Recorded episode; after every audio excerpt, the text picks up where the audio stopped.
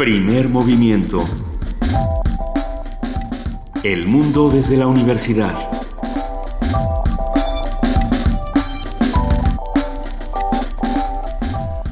Buenos días a todos los que nos escuchan aquí en el 96.1 de FM Radio UNAM.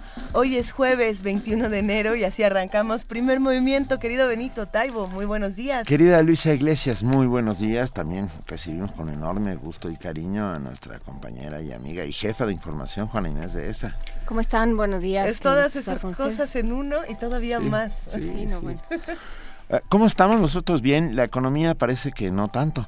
Uh, ayer el dólar se cotizó a 18.90 casi 19 pesos y el precio del petróleo mexicano llegó a un mínimo histórico de 18 dólares.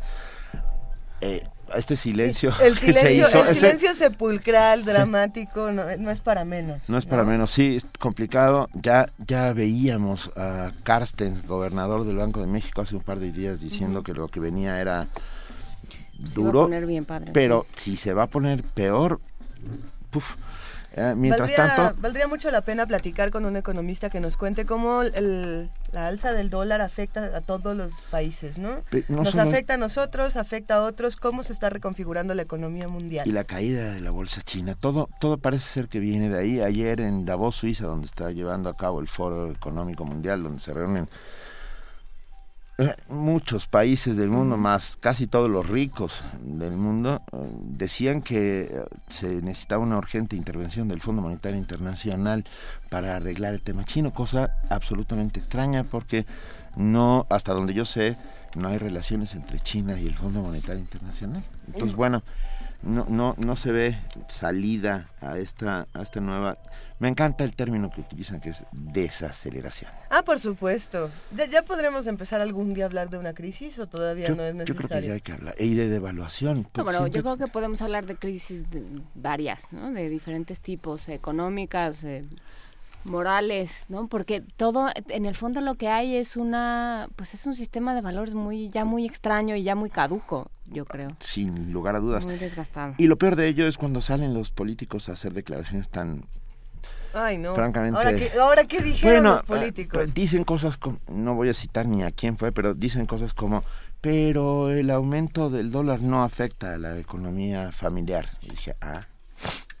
¿Por qué no? Pues bueno, bueno, de qué depende de qué familia, ¿dónde está su padrón de familia? Claro, si su familia es la de Carlos Slim, eh, supongo que no lo afectará en absoluto y al revés, sus, pero eh, todo esto encarecerá eh, la gasolina y por lo tanto la comida y por lo tanto, bueno, ¿para qué? Y, si bien podemos pensar en lo que ocurre en China como, como una de las posibilidades para que esto esté sucediendo, también tenemos que voltear al interior de nuestro país y, preguntarnos qué está pasando dentro, dentro de este territorio. Pero bueno, discutiéndolo. Hoy es jueves, hoy es jueves y es jueves de gastronomía. Alégrense los corazones un poco, por favor.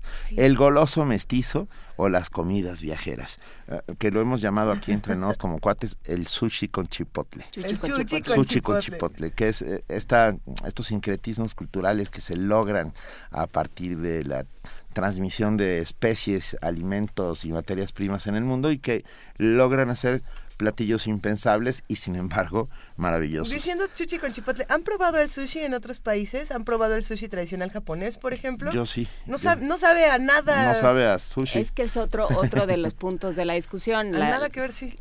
¿Hasta dónde defiendes la autenticidad? La comida china. En general. La comida china occidentalizada vía San Francisco es la que nosotros comemos con enorme gusto. La comida china de Sichuan, por ejemplo, no tiene nada que ver con, con, esta comida. Bien, estará con nosotros alguien que sí sabe un montón de esto, que es Rodrigo Llanes, chef e historiador, hablándonos sobre la comida viajera el goloso mestizo. Vamos a platicar con José Franco, titular de la Dirección General de Divulgación de la Ciencia de la UNAM, quien va a hablar sobre los avances científicos que se esperan durante este 2016, una segunda parte de lo que discutíamos la semana pasada.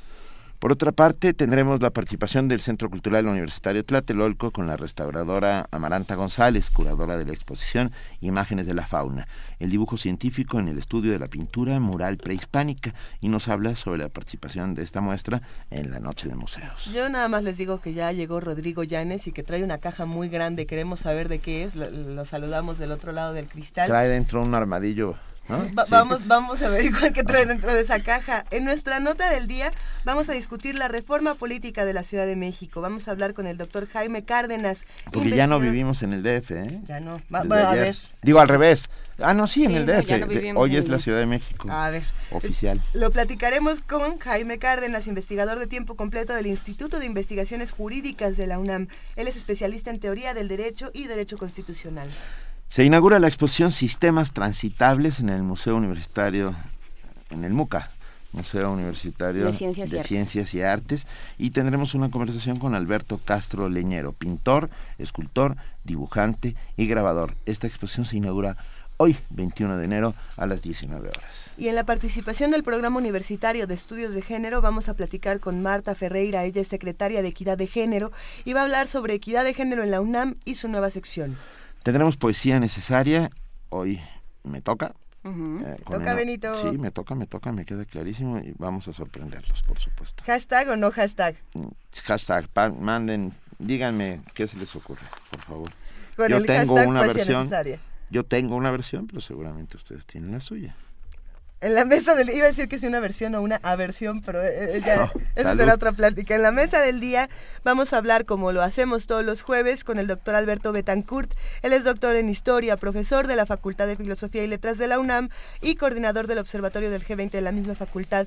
Como siempre nos presenta sus mundos posibles y la República Popular de Corea y sus estallidos. Ah, terminaremos nuestro primer movimiento de hoy con la participación del Programa Universitario de Derechos Humanos y con Luis de la Barrera Solórzano, su director, que nos habla sobre la resolución de la Corte Suprema de Colombia absolviendo a un coronel que había sido condenado a 30 años de prisión por dos casos de desaparición forzada. Es un caso francamente extraño por el cual una fiscal está siendo puesta en el banquillo de los acusados. Todo eso y más aquí en Primer Movimiento. Los invitamos a que se queden con nosotros de 7 a 10 de la mañana. Y por ahora nos vamos a nuestro primer corte informativo del día. Le damos la bienvenida a Vania Nuche y le deseamos un feliz cumpleaños a nuestra compañera Frida Saldívar. Muy buenos días. Buenos días, gracias. Muy buen día.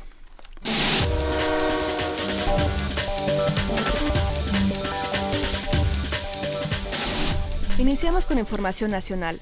La Comisión Permanente del Congreso de la Unión declaró la constitucionalidad de la reforma política del Distrito Federal. Durante la sesión, el presidente de la Comisión Permanente, Jesús Zambrano, dijo que se trata del paso más importante desde las reformas de 1996 y 1998 que dejaron atrás la concentración de la autoridad federal en el poder local.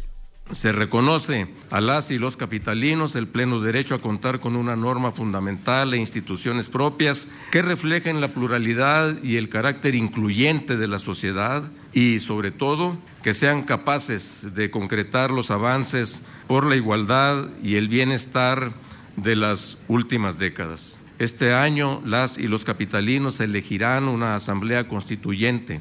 Ante ello, a los partidos políticos y a la sociedad civil les corresponde imaginar una Ciudad de México sustentable, justa, democrática, vanguardista y a los constituyentes les corresponde diseñar un régimen para colocar a la ciudadanía en el centro de la vida pública. La Comisión Permanente turnó la reforma al Ejecutivo para su publicación en el Diario Oficial de la Federación. Más tarde y en conferencia de prensa, el jefe de gobierno, Miguel Ángel Mancera, aseguró que la ciudad tendrá una constitución de izquierda, liberal y progresista. Para ello dijo que en la elaboración del proyecto que enviará a la Asamblea Constituyente escuchará a todos los sectores. La Ciudad de México estará trabajando para construir este documento con una amplia participación, con una amplia convocatoria. ¿Cómo estaremos planteando el diseño? En el diseño tendremos un equipo de trabajo para la elaboración del proyecto de constitución de la Ciudad de México. El juzgado segundo de distrito, radicado en Cancún, Quintana Roo, concedió una suspensión provisional que ordena frenar el relleno de manglares en el polígono de Malecón, Tajamar. Por ello, no se deberá remover cualquier tipo de vegetación, así como rellenar con material pétreo la zona. Según informó el movimiento Salvemos Manglar Tajamar, en el, en el área se devastó un promedio de 20 hectáreas de humedales y se sepultó una amplia variedad de fauna silvestre. La Organización de las Naciones Unidas denunció que en México han desaparecido más de 6.000 niños, niñas y adolescentes en los últimos dos sexenios. En el marco del Foro de Desaparición Forzada con Perspectiva de la Infancia, organizado por la Comisión de Derechos Humanos del Senado, el representante de la oficina en México del Alto Comisionado de la ONU, Jesús Peña, expuso que el paradero de los menores de 18 años se desconoce y se considera que el crimen organizado está involucrado. Aun tomando en consideración que muchos de estos casos de desapariciones fueron cometidos por personas vinculadas con el crimen organizado, es importante recordar que el Estado no solo tiene la obligación de impedir que sus agentes participen directa o indirectamente en la desaparición de niñas, niños y adolescentes, sino también el Estado tiene la obligación de adoptar medidas especiales de protección frente a la desaparición cometida por particulares, protección que lleva a una serie de obligaciones especiales en consideración de la situación en la que se encuentran niños, niñas y adolescentes. Por lo anterior, es importante que la Ley General sobre Desaparición de Personas tenga una perspectiva de derechos de la infancia, retomando los estándares internacionales sobre la materia y tomando en consideración los diversos sentidos en los que la desaparición afecta a las niñas, niños y adolescentes. La Suprema Corte de Justicia de la Nación concedió un amparo al poeta Mardonio Carballo contra el artículo 230 de la Ley Federal de Telecomunicaciones y Radiodifusión, que establece que las transmisiones de radio deben hacerse en el idioma nacional, es decir, el español. De manera unánime, los ministros determinaron que el artículo limita el uso de lenguas indígenas y viola su libertad de expresión, por lo que es inconstitucional. Mardonio Carballo, quien es originario de Chicontepec, Veracruz, y hablante de náhuatl, se inconformó contra el artículo ya que considera que restringe el derecho de las personas indígenas a expresarse en su lengua originaria. El dictamen de la Corte establece que dicho artículo no respeta el hecho de que el Estado debe facilitar a los pueblos indígenas las condiciones para adquirir, operar y administrar medios de comunicación. También restringe el derecho a una educación bilingüe y señala a todas lenguas, indígenas como nacionales. Se desploma el precio del petróleo mexicano.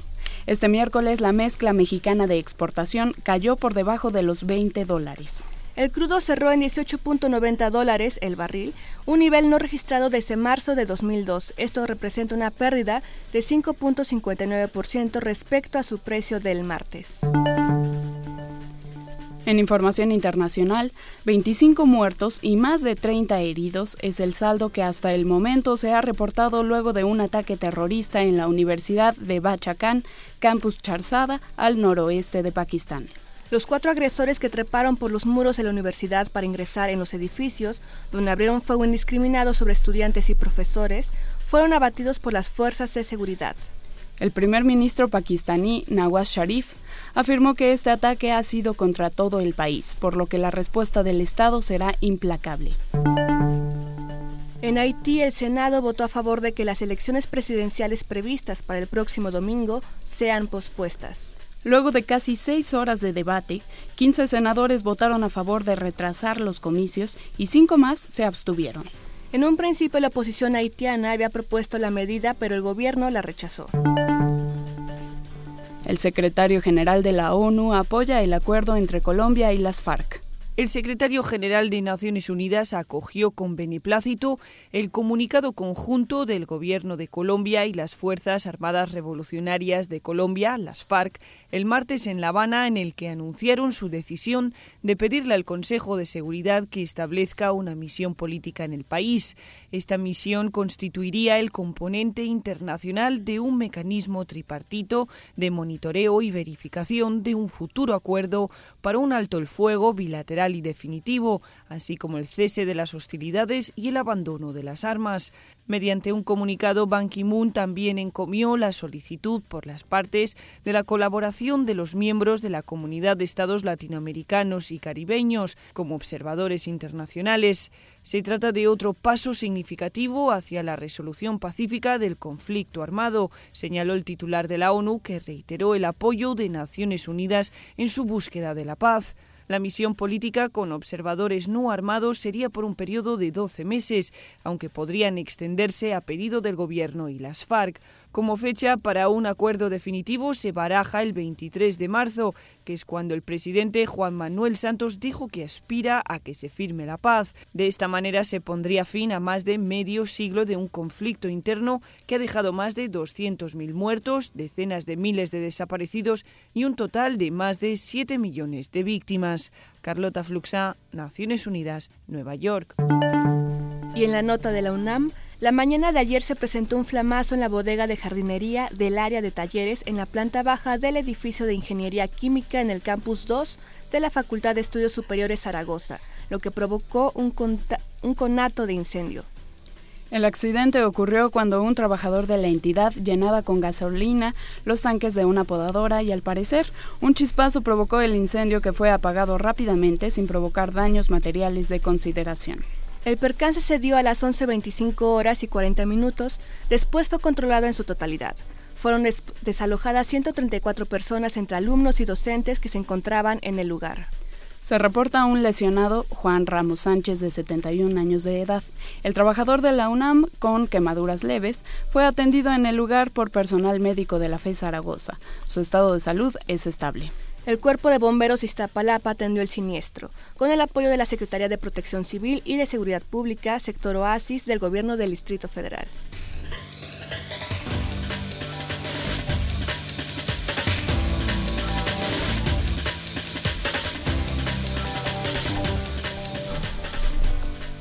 Muchas gracias a nuestras compañeras Vania Nuche y Frida Saldívar por este corte informativo. De nuevo, felicidades a Frida y seguimos durante todo el día viéndonos. Gracias, que tengan muy buen día. Muy buen jueves. Bonito día.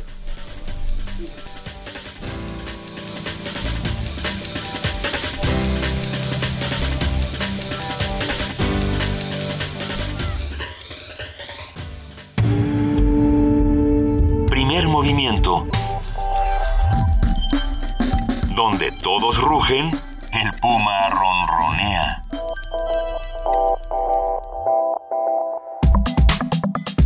Jueves Gastronómico. La cocina mexicana se compone de una gran diversidad de tradiciones culinarias que se fueron encontrando a lo largo de su historia. México, por una parte, se enorgullece de las aportaciones de Mesoamérica a la cocina mundial, el jitomate, el cacao, los chiles, la vainilla y la calabaza. Por la otra, muestra cómo ha recreado las tradiciones hispanas, utiliza el trigo para panes y tortillas, endulza sus postres y bebidas con azúcar, con azúcar morisca y disfruta de la carne de cerdo de los cristianos españoles. Y luego llega la nao de China y el galeón de Manila y toda, y le mete especias y entonces esto ya se vuelve un batiburillo espectacular. Sabroso y espectacular. Así se así surgió el, el goloso mestizo, que es capaz de transformarlo todo sin prejuicios le pones salsita o chilitos al sushi o a la pizza. Con los tradicionales embutidos curados del viejo mundo, el goloso hace guisos con papas picadas o con queso de hebra derretido para unas deliciosas quesadillas. Si usted no le echó queso Oaxaca absolutamente a todo lo que se come, a todo, a todo lo que se come hasta el cereal, eh, y también dice aquí que limón, si no le echa limón y queso Oaxaca a todo, está cometiendo un error al parecer. Mezclados, Juana Inés, mezclado el queso. Mezclado el queso Oaxaca y el limón. No, ¿verdad? Creo que ahí ya estamos llegando a los límites. que estás ahí atentando contra la estructura molecular. Eh, a ver, yo he invitado gente a mi casa a comer paella y me preguntan si tengo un limón y yo muy seriamente digo, sí tengo, y sigo la conversación. O sea, no, y esto no va a suceder. esto no va a suceder, o no por menos en mi casa. Pues en México la gente puede comer a toda hora, en cualquier lugar y contexto, y así el placer gastronómico pasa a ser una parte fundamental de las culturas y las costumbres cotidianas. Hoy conversaremos sobre la forma en que los ingredientes, las técnicas y los platillos viajan de un lugar a otro y se adaptan en el camino.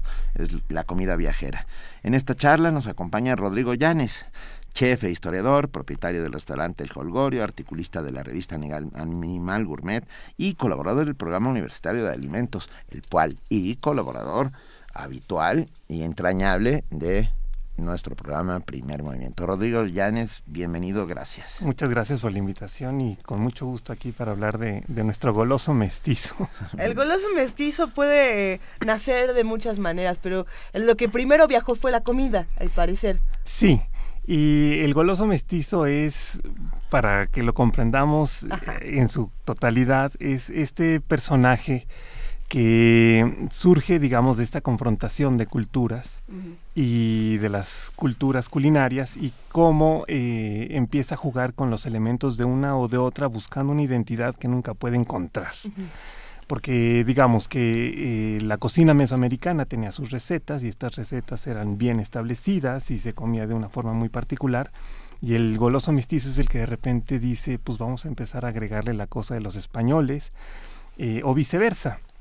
Y es una parte del mexicano que está a medio camino de todo, que está siempre por hacerse y que es el que también eh, le encuentra formas eh, lúdicas y diferentes a las dietas como preestablecidas y a los grandes platillos de cada una de las grandes culinarias. Somos una cocina de cocinas. el, el, barroco, por ejemplo, toda la época del barroco, logra no solo estos monumentos alegóricos alucinantes como la Catedral de Santa Prisca en Tasco, sino también logra hacer un mole poblano, que es el sumum del coloso mestizo, ¿no? Sí, y, y aquí es, qué buena que tocas el caso del mole, porque eh, yo creo que ese es el que nos puede explicar bien cuál es el periplo de este héroe gastronómico porque quizás en la época mesoamericana se molcajeteaba algún tipo de salsa en la cual se le iban agregando algunos otros ingredientes, quizás el cacao molido, eh, pero el hecho de que eh, el mole se haga ya con un, con un chocolate dulce, y que se le agreguen especias que venían de Europa o de Asia, además de los cacahuates, pero si vas pensando en el ajonjolí, que es de origen asiático, o estás pensando en las almendras que vienen de Europa. El pan, que también viene de Europa. Exactamente, o el plátano, este, de repente te das cuenta que todas esas, eh, estos ingredientes en algún momento fueron el delirio y ocurrencia de, de alguna cocinera que era una golosa mestiza.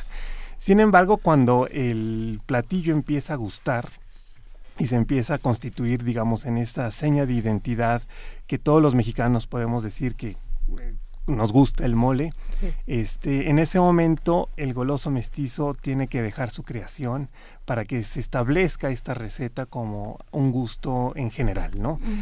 Y digamos, alguien tendría que retomar eh, la receta del mole con otro tipo de mezcla distinta para que ese goloso mestizo vuelva a activarse y a jugar, ¿no? Hay cosas tremendas que yo he visto y que les voy a decir y que suenan espantosas, pero en Estados Unidos hay gente que cuando eh, ve las bandejas donde está el mole y, ves flotando ahí eh, las piernas de pollo o demás y que está todo exquisito, de repente dicen, ok, se sirven el mole y luego le echan katsup al, mole. por darte un ejemplo. mole con katsup. esa tensión esa tensión es la que rompe el, el, goloso mestizo. O sea, esta idea, pensando en el, mole con katsup o la, paella con, limón, que a, Benito lo hace retorcerse como almeja con idem. Em, ¿Qué pasa? O sea, hay un momento en que esa transgresión resulta en, en, un, en una cosa afortunada. Exacto. Hay un momento de serendipia, por, por decirlo así. Entonces, eh, ¿cómo, ¿cómo reconocer la transgresión aberrante y la transgresión afortunada? Pues mira, lo que pasa es que es un ensayo y error y esa transgresión que hace el goloso mestizo eh, está para satisfacer a uno mismo. Ni siquiera es con la idea de hacer una receta que luego le guste a nadie más. Es decir, yo no veo ninguna receta de este paella en donde diga todos estos ingredientes se cocinan así y asado y al final dice y agréguesele zumo de limón. Pero bueno, perdón, de entrada la paella mexicana no se parece a ninguna paella que se coma en España. Es una paella pues, de goloso mestizo. Exactamente. En donde dijeron, porque... Vieron correr un animalito y dijeron, a ver, sí, es cierto, Juana Inés. A ver, la paella de entrada hay que contarlo y decir que es el instrumento en donde se cocina. lo que llamamos paellera ya llevado al extremo. Pero bueno, en España se come Ah, en Valencia, por ejemplo, son los arroces con algo. Un arroz con conejo es una paella de conejo, un arroz con verduras es una paella de verduras. Pero en México hay que ponerle el conejo, las verduras, los, las jaivas, los camarones, las, salchichas, las almejas, lotería. muy importante. Lotería. Pero, sí es una... es, es el el barroco total. Pero Sí, quizá sí. hay una pregunta interesante sería ¿cuáles son los límites del goloso mestizo? No, no ¿Debe, tener algún límite o no? Creo que no. No, o sea, el no. goloso mestizo no respetaría Nada. más que que la comida no esté cruda o tampoco sería no, ya no, importante. Tampoco, no, no, no. Tú imagínate que, por ejemplo, estás en una de estas cenas francesas complejas, ¿no? Ajá. Con un bof bourguignon y estás tomando un vino de Burdeos, Gran Cru Classé, ¿no? Que mm, te la venden en 200 dólares, 400 dólares la botella, una cosa así. Y que pides una coca. Eh, por ejemplo, ¿no? Antes, O, antes, o- o pides unos chiles. Ese es el punto, ¿no? O sea, te enchilas y en ese momento el vino valió Y, va- y, y el bourguignon también. Exactamente. Pero el, eh, eh, uno dice, o sea, el que está probando eso dice, pues a mí me gusta así, ¿no? Yo he- eh, conozco casos en donde, por ejemplo, a un tío mío llegó a, una, a un restaurante de fondue en, en Suiza, así muy este, elegante el asunto, y estaba comiendo su fondue y dijo, ¿no tendrá un poco de, de picante? Algo así como salsa tabasco, que fue lo primero que se le ocurrió que podría haber en Europa. Y le pidieron que se retirara del restaurante. No. Ay, no, no, no. Sí, sí. Y también hubo el caso de una de un restaurante que se llamaba Napoleón, que estaba aquí en la Condesa, en México, hace ya 30, 40 años. Y entonces fue la esposa de un poderoso presidente mexicano y, pidió su consomé de ave, ¿no? Y entonces pues el chef hizo el- su mejor esfuerzo para complacer a la primera dama. Y cuando este regresó el mesero le dijo, oiga chef, dice que si le da un poquito de chilito picado. El chef se negó al- a dárselo y le cerraron el restaurante. No. Sí. No debemos decirle que no a un goloso mestizo. Esa No. es otra de las lecciones. Debemos dejarlo que y entonces el experimente. limón, pero entonces es que hay una, ahí está la tensión del, el, del- la- el orgullo del chef y la, la integridad a ultranza, la autenticidad a ultranza y el, y el goloso mestizo que es imparable. Todos somos golosos mestizos, dice Mauricio Medina. Estoy de acuerdo. Ah, El hashtag me- todos somos golosos mestizos. Me quedé pensando en casos extremos de goloso mestizo y uno de ellos es el del Jamaicón Villegas. El Jamaicón Villegas era un famoso jugador de fútbol de los años 50 en México, que es el de los primeros en ser contratados por un equipo extranjero. Se va, todo el mundo, y le, va, le empieza a ir muy bien, y de repente un día en la colonia aparece el Jamaicón Villegas. Le dicen, carnal, ¿no estabas jugando en España? dice, sí, pero no hay chiles. Y escucha, renunció a un futuro brillante y promotor y, y- y prometedor porque no había chiles. Está en nuestros genes, está dentro de nuestra cabeza, es parte de nuestra identidad. Ah, ¿Cómo lo adaptamos a nuestra vida? Pues eh, más bien él es el que nos logra adaptar a la vida. Es decir, cuando de repente llegas y no te gusta la comida, eh, es el que le va buscando el, el ingrediente extra que lo va haciendo agradable a tu paladar, ¿no? Entonces, por darte un ejemplo, sucede mucho que hay que decir que el goloso mestizo está siempre en contraposición con la idea de, del dominio, ¿no? Eh, O el dominio este, visto como las dietas que se establecen para que la gente coma, ¿no? Es decir, hoy en día este, hay una gente que, o o un grupo de gentes que planean qué es lo que tiene que comer cualquier persona y, y esos productos son los que vas a encontrar normalmente en un supermercado que se considera el centro de abasto moderno de una urbe, ¿no? Y entonces eh, se tienen que estandarizar muchísimos procesos y entonces compras una mayonesa que ya no está hecha en casa, sino es una mayonesa industrial o una mostaza industrial o una salsa catsup industrial o cierta, ciertos productos que ya están con un sabor específico y que dicen Estandarizado. todo esto es estándar, ¿no? Entonces, este, la gente va a agarrar su lata de, de atún y le va a mezclar un poco de mayonesa y, sin embargo, el goloso mestizo es el que se revela esto y dice no. O sea, si le voy a mezclar la mayonesa y esto, pero le voy a echar un poco de chile y un poquito de chilito picado y un poquito de cebolla y el que va haciendo con todo ese, eh, toda esa receta que ya está como preestablecida, una serie de, de, eh, platillos o, o de sabores distintos y que es el que lo personaliza y dice yo soy esto y a mí me gustan las cosas Y así. si le pongo papas para que cruja. ¿no? Exactamente, ¿no? Es ese Y si le meto churritos al sándwich, es lo Ajá, que... Exacto. para que cruja. ¿El, el goloso mestizo es exclusivamente mexicano o cómo se viven los golosos mestizos en otros países? ¿Qué sabores son los que persiguen en otros países? Yo creo que es un fenómeno de estas culturas donde hay cruce, ¿no? Este, de civilizaciones o, o de paradigmas. los españoles fueron mestizos en el siglo XVI, ¿no? Bueno, antes del siglo XVI, durante toda la época este, de Al-Ándalus. Pero este, cuando ya de repente este, esta condición mestiza se transforma en, más bien da paso al dominio, pues entonces ya tienes que definirte por una cosa muy particular y dices las cosas son así. O sea, por darte una idea, los mestizos españoles, cuando vinieron a conquistar América, ya no eran tanto mestizos, este, sino que estaban pensando en dominar en función de su religión católica, de su eh, la, ideología de los reyes, etcétera. Entonces esto también pasa en la cocina.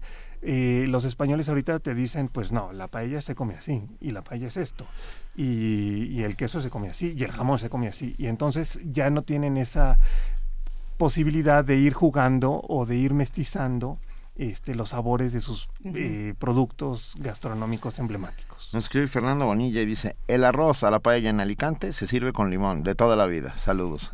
Pero ni, es el mismo limón ni nada. Entonces, eh, claro, no son los limones del Caribe que utilizamos aquí, son limas ah, mucho más suaves. Ah, eso también es cierto. El limón es un asesino de sabores, desde mi humilde punto de vista a, menos de que hagas una mousse de limón o un pie de limón. Pero si, si, si le echas limón a algo, el limón sobresale por los demás sabores. No sé. Sí, estoy de acuerdo. Y el asunto es que el goloso mestizo dice, pero yo quiero que sobresalga así, porque es mi gusto muy particular. A mí me, gusta, que todo sepa limón. ¿Qué pasa con en culturas como la inglesa? Porque estaba pensando, eh, los ingleses... Si estás hablando de cultura gastronómica, olvídalo. Es que es justamente eso, si no hubiera sido por, por, la, por la comida india, seguirían comiendo eternamente scones, que, que platicamos la mejor, en la mañana. La mejor comida inglesa proviene de la India. Proviene de la India hasta, hasta los sándwiches de pepino. Sí, así es. Todo. Sí, sí, sí.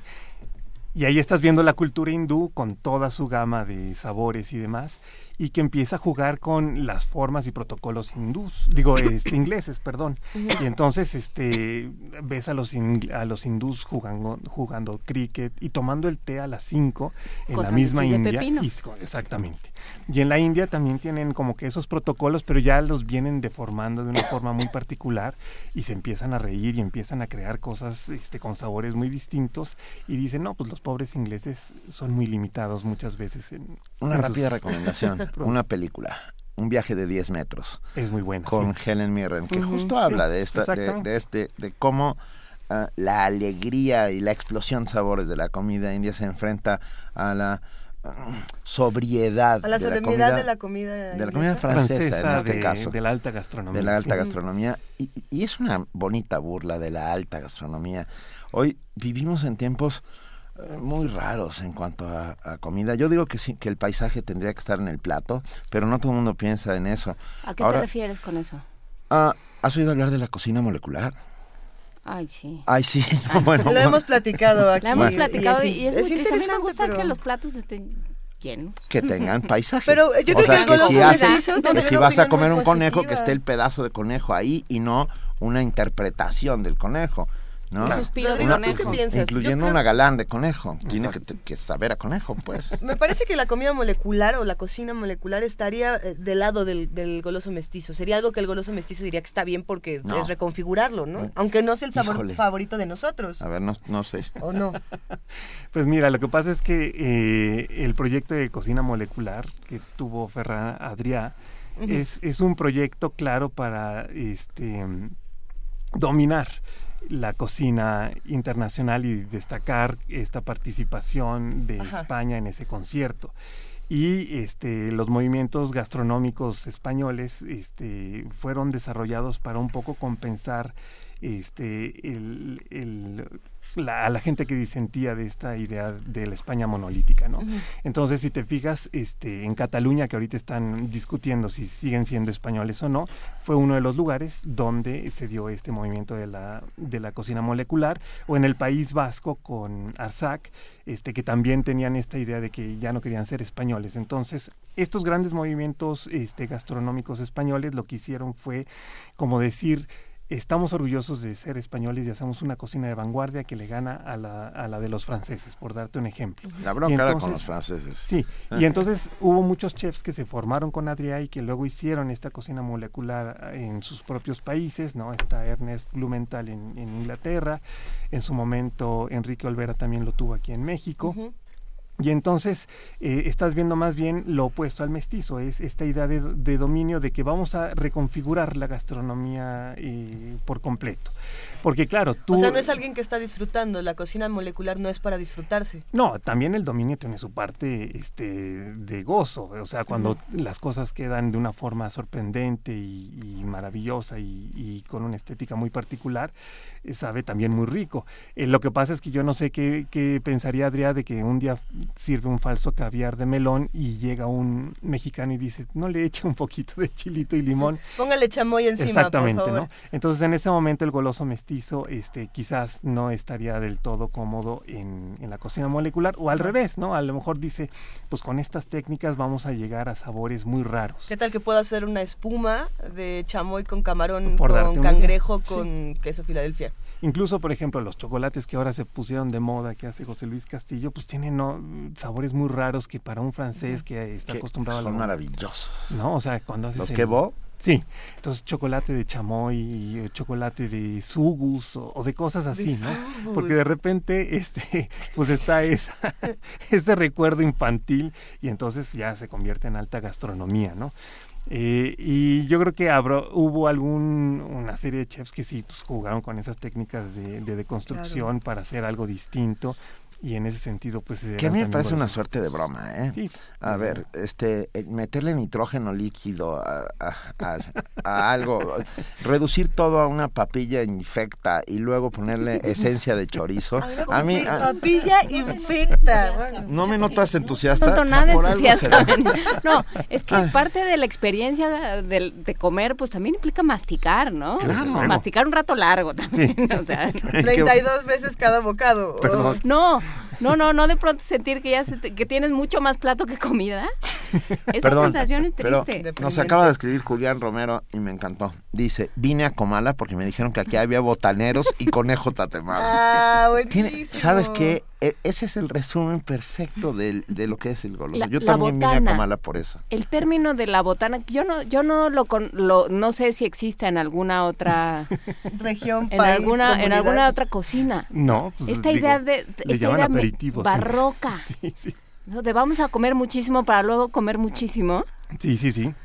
¿Cómo? Pues porque además va acompañado de la borrachera, ¿no? O sea, cualquier centro botanero es centro de borrachos, pues. o cualquier, o cualquier reunión, ¿no? Eh, Beth en algún tuit decía, yo no me, yo no quiero al cielo porque seguro no hay botana. Ah, hay gente que solo come botana. Que solo come. A ver, o sea, la comida de cantina es precisamente eso, ¿no? La botanita. Te sirven siete platos y cuando te dicen qué quiere comer, dice tú te dices, ¿cómo? Mira, este está muy bonito. Venado nos dice, me gusta el término goloso mestizo. Yo como tortas de plátano. ¿Soy goloso mestizo? Desde luego que sí. ¿Qué, cocinas estaríamos mezclando en una torta de plátano, por ejemplo? Pues este, el plátano así de origen asiático con el, el, virote o, la, o la telera. Europeo. Que ya es entre europeo, pero también muy mexicano porque tiene una forma muy particular. Y si le puso además este mayonesa o algo así, es la golosidad mestiza alcanza cualquier nivel, ¿no? Y mira, Berta Garduño nos dice, corrección, no es comida hindú, sino india. Hindú es la religión, hindúes son quienes la practican. Feliz día. Feliz día para ti también.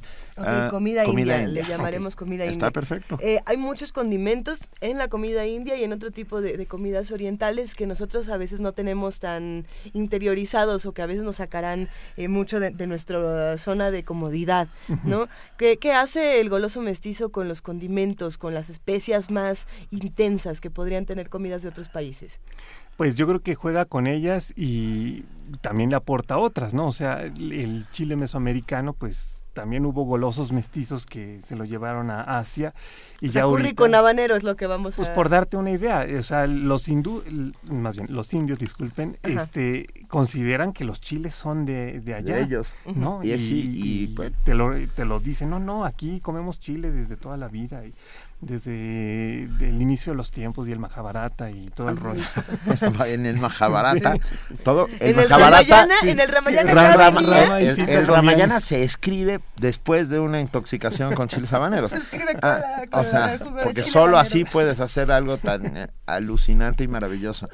A ver, Cutre nos dice las micheladas, cerveza más limón más salsa. luego, Pero, un momento, eso no es comida. Y, las, y entonces... Ah, Este yo no- podría y comer las que tienen adentro almejas, hay unas, ya hay unas cosas muy extrañas tienen nuestra la productora ya se gomichelas, ¿qué diablos es eso? Las gomichelas. Gomichelas es lo mismo, pero con gomitas y chamoy. ¿Qué? Ya es Perdón, ya me voy. al- Si al esto sigue por no, este bueno, camino. Eso es el goloso mestizo, que vio una cerveza y dijo, vio una cerveza, vio una gomita y dijo, vamos viendo. Oye, si tú comes galletas, si tú comes leche rebozada de Ni galletas, se te ocurre meterme, meterte conmigo el día de hoy porque estamos hablando de algo muy serio. yo sé. ¿Cuál, cuál es tu placer más culposo, Rodrigo, de, del El mío, la leche con galleta O sea, que remojada. digas, a ver, este, este sí no se lo cuento a nadie, pero la verdad es que yo como chef, que soy un conocedor, que tengo todo este bagaje histórico, a ver, de todo, ¿cuál sería tu, Sí. tu? ¿Quieres destruir su reputación? No. No, todos tenemos uno. A mí, por ejemplo, me encanta echarle salsa inglesa hasta el- lo que sea, ¿no? Yo le echo salsa inglesa a la pizza. Eh, Sí, ese- ese es bueno, uno, pero eso no está mal. Pero- sí, pero todo Italia se desmaya. Pero, te- pero eso te lo ofrecen en el restaurante. Uno que digas, esto lo hago en mi casa escondidas y la verdad es que es mi secreto culposo. Mi secreto goloso. culposo lo acaba de contar Juana Inés, que es remojar las galletas en leche hasta hacer una bonita papilla con la cual sí, podría hasta que queda un pegar sedimento. ladrillos. Hasta que queda un sedimento que hay que comerse con cuchara, así le gusta. No, no, Eh, con cuchara desde el principio. de- El tuyo, a ver, Híjoles, No te escapas, Rodrigo, me no te están escapas. agarrando en curva. A ver, ok, yo le he hecho... Ya hay quien hace, Mauricio A ver, ok, Medino. ¿qué me va a comer, Álvaro? Sara dice, mi mamá come tacos de Carlos V, es el chocolate, Ah, ¿eh? qué rico. que ya además ya metafóricamente es una cosa preciosa. La quesadilla con Carlos V dicen que también es muy... No, por Dios. Dicen. El pan, Dicen. todavía el pan con Carlos V. Bueno, es con un- como con. Nutella. yo me hago tortas de anchoas. O, o hay una cosa que a mí me sí. encanta. este, A ver, ahí va, ahí va. Que no es invento mío, tengo que confesarlo, ¿no? Lo comí en, en Veracruz. Pero una concha rellena de frijoles Sí, bueno. con chorizo. Sí. Es buenísimo. Sí. ¿En tu A casa ver, no hacían tortas aquí de nos dicen rosca que es de muy reyes, rico. Luisa? Sí. ¿En tu Ah, casa no hacían tortas de rosca Mi, de reyes? mi hermana eh, eh, lo que hace es que parte la rosca de reyes en dos y la prepara como si fuera un sándwich muy particular y le pone todo lo que se pueda. Eh, chiles, todo, Bacalao. todo, todo tipo de jamones. Si hay bacalao del año nuevo, se lo echa también. Nada más que no te pavo. vayas a comer el, el muñequito, ¿no? El muñequito, se las- eliminamos a todos los ya no muñecos. Ya, importa. Al Y lo es que la sofríes en aceite de oliva durante 20 minutos. El sándwich de rosca de reyes. Bueno, es ¿cómo que no? si lo piensas, el chile en nogada pues tiene el acitrón, ¿no? O Sí, sea, claro. e- esta Sí. cuestión de ir mezclando ingredientes y no es después de Castilla y Granada. O sea, ese es un- otro gran ejemplo de, Sí, de- sí, claro. del mestizaje cultural. Y que luego ya queda como estos platillos emblemáticos de identidad, ¿no? Y que entonces, bueno, pues a, quien le echa catsup al chile en nogada, pues yo espero que nadie, pero habrá alguien que diga sí. Habrá o mayonesa. Que además- ¿No? Pero, Sí. por ejemplo, lo que han hecho los eh, los gringos con, con las tortillas, el arroz y los Sí. frijoles. ¿no? Es muy complicado. A mí, a mí, eh, yo, yo hice la maestría en Estados Unidos y era muy complicado explicarles, no, yo es que yo tengo una tortilla y le pongo una o dos cosas, no 17. Porque entonces ya estructuralmente es imposible negociar con ella, ¿no? Eso no se puede. El taco placero no estaría muy de acuerdo con esta teoría, pero... A ver, hemos abierto las puertas del infierno. Sí. Ángeles Vera dice, placer culposo, trozos de manchego con catsup. Javier Cervantes dice, el sándwich de nieve de cualquier sabor sabe riquísimo. Yo, Javier, Bueno, el sándwich helado, el que tiene dos vendría pero un galletas. a ver, un sándwich de nieve de No, yo mandarina. imagino dos, dos panes tostados y echan el- el- remojado. el- y te lo comes rápido, está riquísimo. Ah, Nada de estar tan mal, nada de estar tan mal. Estoy segura. Ya me acordé del placer culposo que tengo. Eso. ir al cine, co- comprar unos nachos y echarle la cebolla y el jitomate que, que le ponen a, Al ca- a a- los a hot los dogs. hot dogs, ¿no? me gusta, me gusta. está muy bien. Eh, no, Es un pero placer muy decente. No, no, No, pero fresa. luego No, empieza... Es una culpa decente. Lo rico es cuando se- lo oscurito. no, Cuando los pensé- líquidos del, de la cebolla, Sí. del, del jitomate, comienzan a hacer que el nacho sea más... que pierda mm, su estructura pastoso. molecular. Más pastoso, bueno, y eso es delicioso. O sea, cuando ya tomas con tres Y dedos... luego le que la Valentina que también lleva dedos. este... ¿Dónde está el holgorio? La Está- ayudas en el café, dice Andrés, perdón, es que ahorita lo estaba ¿Te leyendo. ayudas en el café? ¿Con asiento o sin asiento? Porque eso puede ser.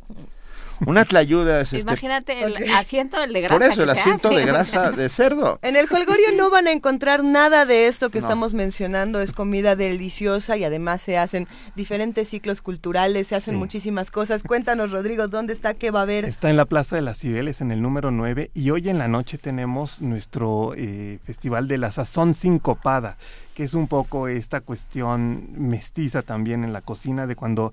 Porque el goloso mestizo también es- surge de la necesidad, ¿no? O de, o de cuando agarras los ingredientes que tienes a la mano.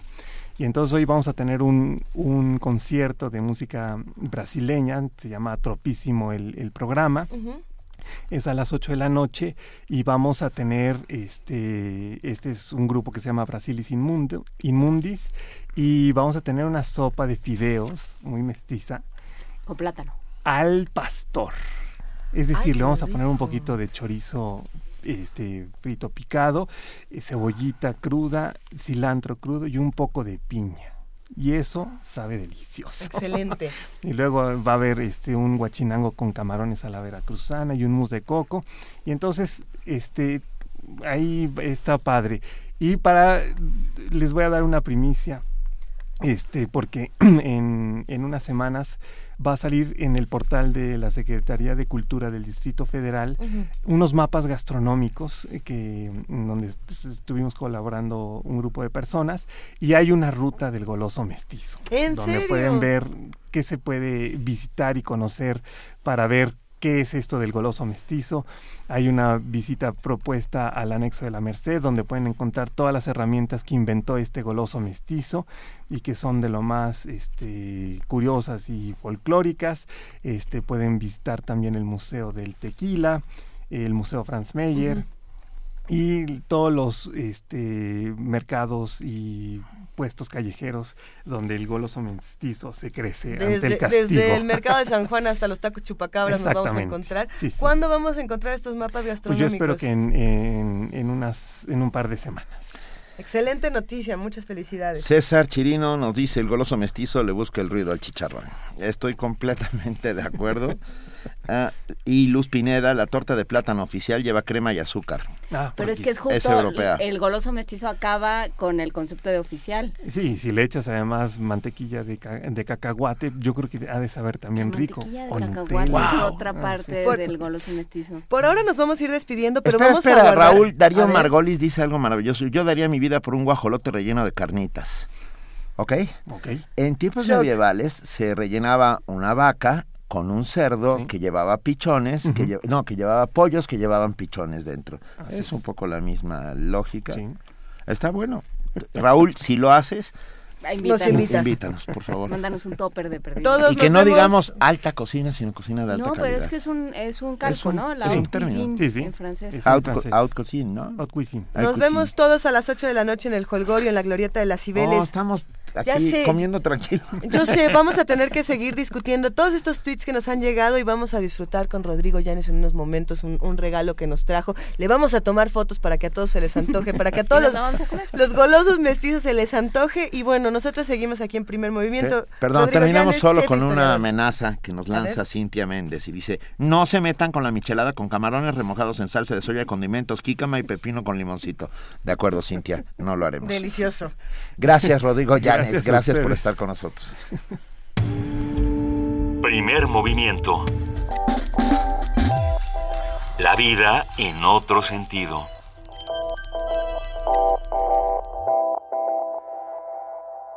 Son las 7 de la mañana con 51 minutos y después de haber tenido este recorrido eh, sabroso, escalofriante, excéntrico, esquizofrenizante de comida, es momento de que pasemos a otras cosas. Vamos a hablar de estos espacios donde podemos discutir la cultura, donde podemos ver exposiciones, donde podemos eh, acudir al conocimiento de otra manera. Nuestros amigos del Centro Cultural Universitario Tlatelolco lo hacen muy bien, siempre invitan a los jóvenes, siempre están planteando eh, un espacio diferente muy lejos de, de CEU, es decir, la, la UNAM no solamente está al sur de la ciudad. Y en este caso vamos a hablar con Amaranta González, ella es restauradora, curadora de la exposición Imágenes de la Fauna. Amaranta, muy buenos días, ¿cómo estás? Muy buenos días, Luisa, Benito, Juana Inés. Qué gusto volver a saludarlos. El gusto es todo nuestro, como siempre, Amaranta, y más porque vamos a hablar de, esta exposición, el dibujo científico en el estudio de la pintura mural prehispánica. Y bueno, eh, también ya viene la noche de museos por ahí. Exactamente, pues nosotros este, queremos invitar a todos, eh, a todo el auditorio, a esta edición de la Noche de Museos en el Museo de Sitio, sí. el Centro Cultural Universitario Tlatelolco, el próximo miércoles 27 de enero, a partir de las 19 horas, eh, donde se llevarán a cabo dos actividades a los que los queremos invitar. Eh, la primera, una charla que nos dará el maestro Fernando Guerrero, eh, titulada Tras los Pasos del Jaguar una plática donde se podrá conocer qué tipo de felinos habitaron el territorio mesoamericano, su importancia para los pobladores del México prehispánico y cómo fueron representados en las pinturas. Y a las 20 horas se llevará a cabo una visita guiada de la exposición Imágenes de la Fauna. Muy bien. Venga. Nos gusta, nos gusta. ¿Qué es lo que vemos en Imágenes de la Fauna partiendo de todas estas pláticas? Pues es una exposición donde se va a poder dar la oportunidad al visitante de conocer lo que son las imágenes que el propio hombre prehispánico llevó a su a su cosmovisión, el cómo representar las distintas especies de la biodiversidad y que fueron pintadas y que fueron registradas de formas muy distintas, tanto de los animales en sus características biológicas perfectas y exactas, hasta las mezclas de los animales de orden mitológico, seres fantásticos mezclados con diferentes características de las especies. Entonces vamos a ver imágenes de las pinturas murales, que son parte del proyecto de pintura mural prehispánica en México. Vamos a ver animales que vienen disecados desde el Instituto de Biología, son parte de las colecciones nacionales de aves, reptiles, anfibios y, y mamíferos y también podrán ver eh, lo que es la colección de dibujo científico que se ha realizado para el proyecto y que son acuarelas de gran calidad realizadas por diversos investigadores y biólogos y que han servido para que los propios investigadores identifiquen las especies pintadas en los murales. Y tienen ustedes, hola Amaranta. Hola, hola Benito. Oye, no, que tienen ustedes ahí mismo un bellísimo ejemplo de, de fauna pintada en la caja de agua ahí en Tlatelolco precisamente uno de los ejemplares de pintura mural de contacto a partir del siglo XVI y que es bellísimo ¿no? en sus características. Aparecen patos, peces, eh, algún mamífero pequeño. Eh, es, es bellísimo, bellísimo, bellísimo. No, y además es una oportunidad también para que los o sea, los visitantes se den una vuelta tanto al sitio arqueológico, conocer las ruinas, como a la oportunidad de entrar al Museo del Sitio Caja de Agua, que es donde están los murales que menciona. Venga. Qué maravilla. ¿Qué, ¿Cuándo podemos ir? ¿Cuesta? Cuéntanoslo todo. ¿Hay algún sitio donde podamos tener más información al respecto, Amaranta? Eh, claro que sí. Mira, los eh, todos estos datos los pueden encontrar en las páginas web del llama del Centro Cultural Universitario Tlatelolco donde les podemos dar este, las fechas y los horarios. Eh, la, visita del museo se da de, los martes a los domingos, no tiene costo y está de 10 de la mañana a 5 de la tarde. Bueno, qué maravilla. Todos invitados. Claro que sí, ¿Eh? será un placer recibir a toda la gente que nos quiera acompañar y por supuesto esta noche de museos, eh, el día 27, será también ahora sí que nocturna la visita guiada por, por la sala. ¿A qué hora empieza la noche de museos? A las 7 de la noche. 7 de la noche y termina más o menos. Y más o menos a las 9. Ok, son dos horas. ¿Qué, qué ves? 9 o 10 de la noche. ah, bueno, qué bueno que no es de la mañana, ya nos hacíamos pasando toda la noche en el museo como en las películas, que también estaría bueno un día. No. Estaría increíble, pero no, desafortunadamente también tienen que dormir. Pero lo que es cierto es que los museos se ven distintos de noche, no son el mismo lugar. ¿eh? Precisamente es como una experiencia muy interesante también para los visitantes el recorrer las salas con otra iluminación. Muy interesante. Y con esta, también con esta experiencia estilo película de Hollywood de, entrar de noche. Venga, eh, estamos hablando con la restauradora Maranta González, curadora de la exposición Imágenes de la Fauna, todos invitados al Centro Cultural Universitario Tlatelolco. A ti te mandamos un fuerte abrazo, Amaranta. Muchísimas gracias, igualmente, Benito. Gracias a ti. Que tengan muy buen día todos. Hasta luego, muy buen día. Hasta luego. Primer movimiento. Donde la raza habla.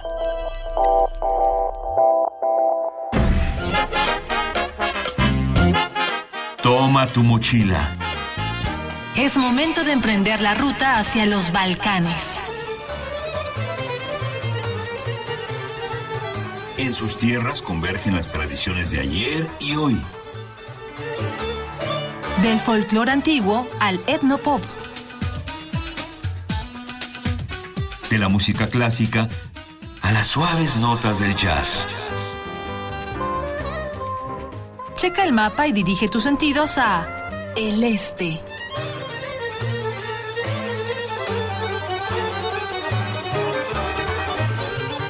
Un mosaico sonoro a cargo de Maya Vasilievich. Lunes y viernes a las 18 horas. Aquí en Radio UNAM.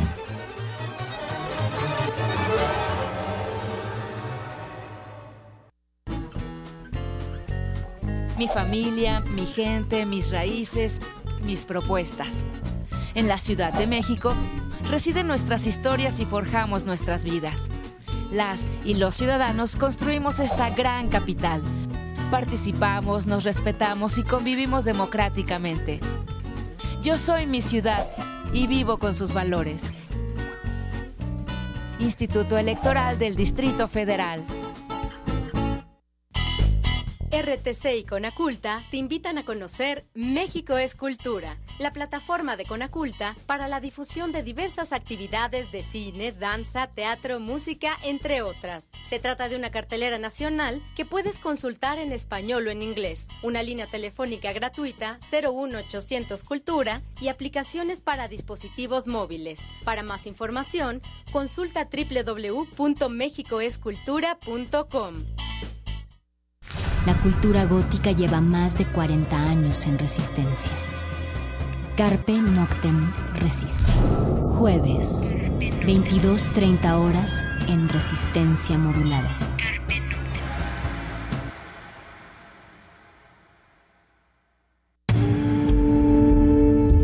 Primer movimiento.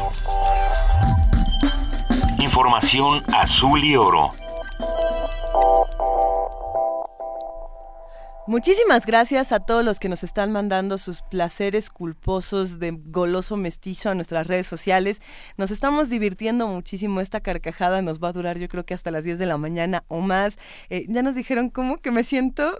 No, ya Mario Flores Lechuga mandó un, una imagen que dice tengo regordimientos. sí, eso, eso sucede en enero. El regordimiento. El regordimiento. Bueno, y gracias a todos los que nos siguen compartiendo. Estamos en arroba P Movimiento, en diagonal Primer Movimiento UNAM y en el teléfono 55 36 43 39. Sigamos hablando de estos placeres, de estas combinaciones extrañas. En este momento ya son las 8 de la mañana y pasamos a nuestro corte informativo dándole la bienvenida a nuestra compañera y amiga Elizabeth Rojas. Muy buenos días, Elizabeth. Hola, Luisa, ¿qué tal? Buenos días, buenos días, Juana Inés. Bienvenida.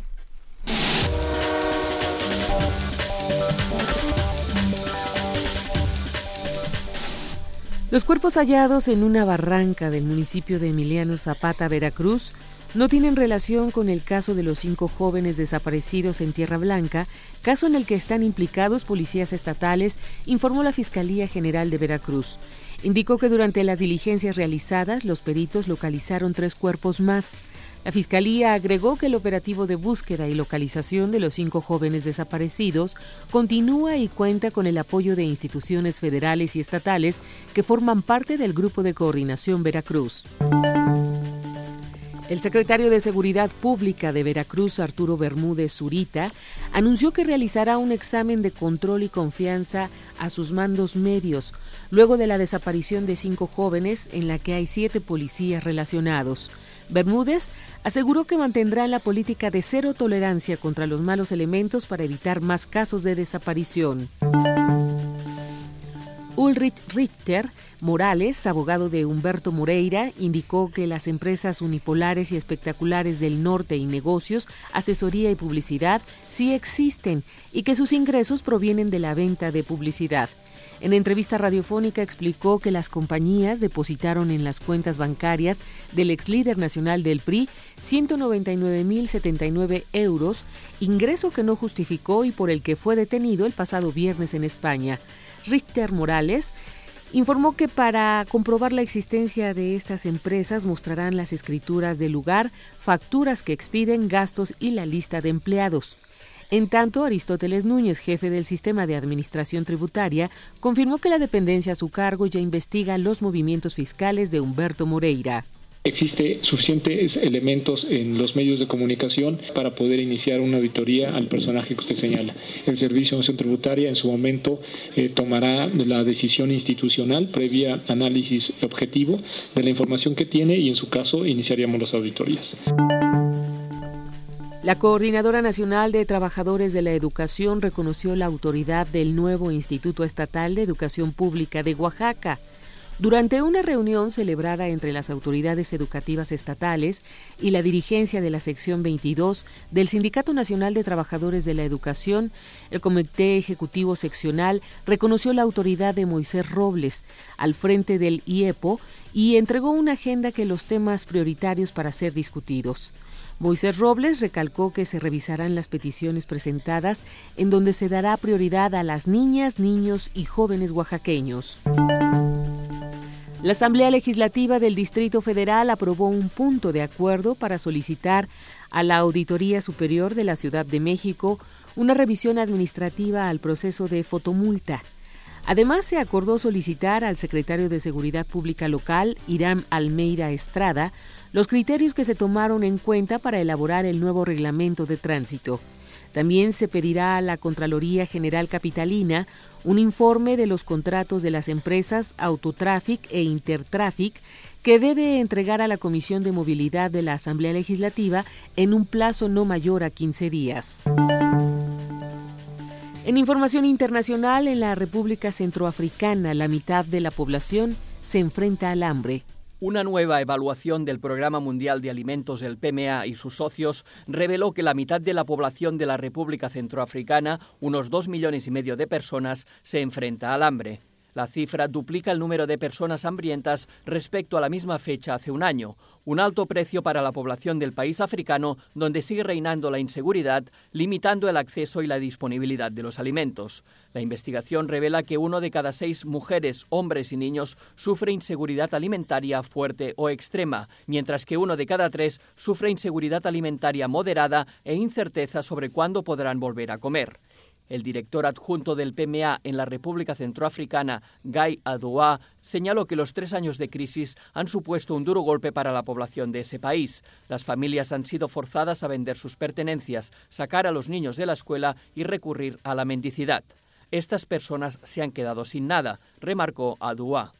El programa de la ONU necesita 41 millones de dólares para responder de aquí al final de junio a las necesidades urgentes en ese país y países vecinos que acogen a refugiados de este país. Durante el mes de diciembre, el PMA proporcionó comida a cerca de 400.000 personas y continúa proveyendo alimentos a los más vulnerables. Jordi Trujols, Naciones Unidas, Nueva York. La Administración Nacional Oceánica y Atmosférica de Estados Unidos y la NASA confirmaron que el 2015 fue el año más cálido desde 1880 cuando empezaron a existir los registros. La agencia concluyó que la temperatura promedio global de las superficies terrestre y oceánica fue de 0.9 grados Celsius arriba del promedio del siglo XX. El autoproclamado Estado Islámico destruyó el monasterio cristiano de San Elías, el más antiguo de Irak, así lo confirmaron las fotografías de satélite. El monasterio fundado por el monje asirio Mar Elia en el año 595 ya había sido destruido en 1743, sin embargo fue reconstruido a principios del siglo XX. De esta manera, dicho monasterio se suma a la larga lista de monumentos o sitios arqueológicos que han sido destruidos por el Estado Islámico al considerarlos herejes o contrarios a su particular visión del Islam. Joachim Gauck, presidente federal de Alemania, señaló que desde debe aplicarse la estrategia de limitación de la llegada de refugiados para no dejar el campo libre a los populistas y a los xenófobos. Durante su intervención en el foro de Davos, Gauck rechazó cerrar fronteras, sin embargo aseguró que posiblemente se tendrá que limitar el número de solicitantes de asilo al año. Algunos países, algunos analistas señalan que esta posición se ha sumado a la cada vez más generalizada exigencia para que la canciller Angela Merkel cambie la política migratoria, con lo cual se ha debilitado el gran capital político que había mantenido la Unión Demócrata Cristiana de Alemania, partido al que pertenece Merkel. La Sala Constitucional del Tribunal Supremo de Justicia de Venezuela estableció como constitucional el decreto de emergencia económica que presentó el viernes pasado el presidente Nicolás Maduro. El decreto tiene la finalidad de enfrentar la coyuntura económica que vive Venezuela a causa de la baja en los precios del barril de petróleo y la situación política. La medida atenderá aspectos de seguridad económica. Además, la Sala Constitucional comprobó que no implica restricción de derechos cuyas garantías no pueden ser limitadas. El decreto se establece conforme a la Constitución de la República Bolivariana de Venezuela y su ordenamiento jurídico. El gobierno de Colombia puso en libertad ayer a un grupo de guerrilleros indultados por el presidente Juan Manuel Santos. Esto en el marco del proceso de paz que se sigue en Cuba con la guerrilla de las Fuerzas Armadas Revolucionarias de Colombia. Los guerrilleros indultados forman parte de un contingente de 30 presos que serán excarcelados por el gobierno. Hace unos días el ministro de Justicia, Yesid Reyes, aseguró que ninguno de los presos indultados habían sido declarados culpables por delitos de sangre.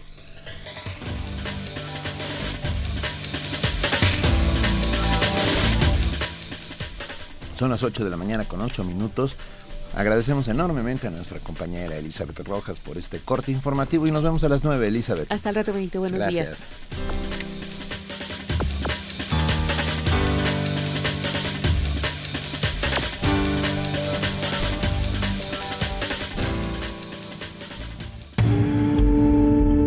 Primer movimiento. Donde la raza habla. Cuando éramos niños a todos nos enseñaron esta canción donde aprendíamos el orden de los planetas, cómo iban, Mercurio, Venus, Tierra, Marte, Marte, Júpiter, Saturno. Urano, Neptuno y Plutón. Y después llegó Quirón, después se fue Quirón, después se fue Plutón, porque Mike Brown nos dijo que Plutón no era un planeta, nos dieron ciertas razones y de pronto aparece un, un nuevo planeta, eh, también descubierto al parecer por Mike Brown, pero qué mejor que platicar todo este hallazgo, si sí es un planeta, si todavía no lo vemos y qué está pasando aquí, con Pepe Franco, José Franco, él es el titular de la Dirección General de Divulgación de la Ciencia de la UNAM. José Franco, muy buenos días, ¿cómo estás? Muy buenos días, Luisa. Yo muy bien. Espero que ustedes también muy bien. Nosotros. Pues, este, perdón. No, no, nosotros muy bien también, por supuesto, y encantados de estar contigo para hablar de planetas que aparecen y desaparecen. parece, parece historia de Sherlock Holmes. Sí. ¿no? Está muy bien. No, yo creo que, que, que lo que acaba de decir Luisa este, eh, es- está, está muy, muy, muy- demasiado resumido, pero, pero tiene mucho que ver con lo que ha pasado. ¿Qué ha pasado? Este, Cuéntanos, por favor. Sí, mira, yo creo que, que para que se vea la, la película más o menos clara, eh, sería bueno darse un pasito para atrás. El, eh, el Sol y todo nuestro sistema solar se formó de la contracción de una nube hace 4.500 millones de años, eh, una una nube que tenía con una condensación, pues este se contrajo gravitacionalmente en el centro de ese lugar se formó el Sol y eh, como tiene rotación el, el material de la nube, se formó un disco alrededor de este sol naciente y es de ese disco se formaron obviamente los planetas que hoy conocemos. Pero pues este condensar digamos un disco en, en, en, un, en una serie de cuerpos redondos como conocemos a los planetas pues tomó tomó un tiempo y no todos los pedazos este, fueron absorbidos por por estos planetas eh, quedó una gran cantidad de, de basura pedacería de, restos de lo que quedaba de este disco del cual se formó el Sol y eh, la parte más interna del disco es la que formó a los planetas que hoy conocemos, pero en la parte externa de ese disco, o sea, en las afueras del sistema solar, pues hay muchísimo material que formó cuerpos un poco más pequeños. Y nuestros telescopios a lo largo de la historia, pues han ido mejorando. Y, por ejemplo, antes del año 2000, conocíamos muy poquitito de lo que había más allá de Neptuno, más allá de Júpiter, más allá de Plutón, era, era muy poquito lo que sabíamos. Y en los, este, en los últimos años, quizá en los últimos 20 años, la, la potencia de los telescopios y también la, la, este, la finura con la que ahora podemos procesar las imágenes, o sea, los instrumentos han mejorado, el software ha mejorado, y en este momento pues podemos este, guardar eh, todos los datos en computadora, hacer exámenes rápidos, eh, tanto visuales como de cuáles son las características de las órbitas de los objetos que se van conociendo y pues este uno pensaba que no había nada nuevo bajo el sol pero pues resulta ser que sí porque hay una gran cantidad de objetos que se han formado en la zona externa de los cuales pues no teníamos mucha idea que podían formarse con las características que se están observando. Y como dijo Luisa, pues hace hace algunos años el, grupo de Caltech, Mike Brown, eh, y otros este y otras personas han descubierto objetos en las zonas externas del sistema solar que tienen órbitas pues muy muy particulares. Y esto en los últimos que serán dos años tres años una cosa así ha generado pues una serie de incógnitas que han sido trabajadas. Y finalmente en en, en, en, momentos recientes acaba de ser publicado un artículo justamente por Mike Brown y Constantin Batygin eh, sobre las características orbitales de esos objetos externos que uno no los puede entender a menos de que haya otro objeto que los esté pastoreando. Un objeto con una masa pues eh, probablemente eh, mayor que la de la Tierra, o sea, en la estimación de la masa que debería de tener el objeto que está este pastoreando, empujando a estos este a estos otros objetos para que tengan las órbitas que tienen, sería como de una a diez veces la masa del Sol. Claro. Entonces, si uno supone que tiene un objeto de estas características girando en una zona muy externa, ¡pum! De repente entiende el por qué se están moviendo como se están moviendo estos otros objetos también recién descubiertos. Y esto pues lo que genera es la posibilidad que haya efectivamente un objeto que no ha sido visto, que no, pues digo, está muy, está en las zonas más externas, acuérdense que estos objetos reflejan la luz del sol, entonces llega bien poquita luz del sol y pues lo que reflejan es poquito. Y con los instrumentos actuales pues no es fácil, no es fácil localizarlo y eh, como tiene una órbita bastante, bastante eh, extensa, pues quién sabe en qué lugar de la órbita esté, entonces quién sabe a dónde buscar.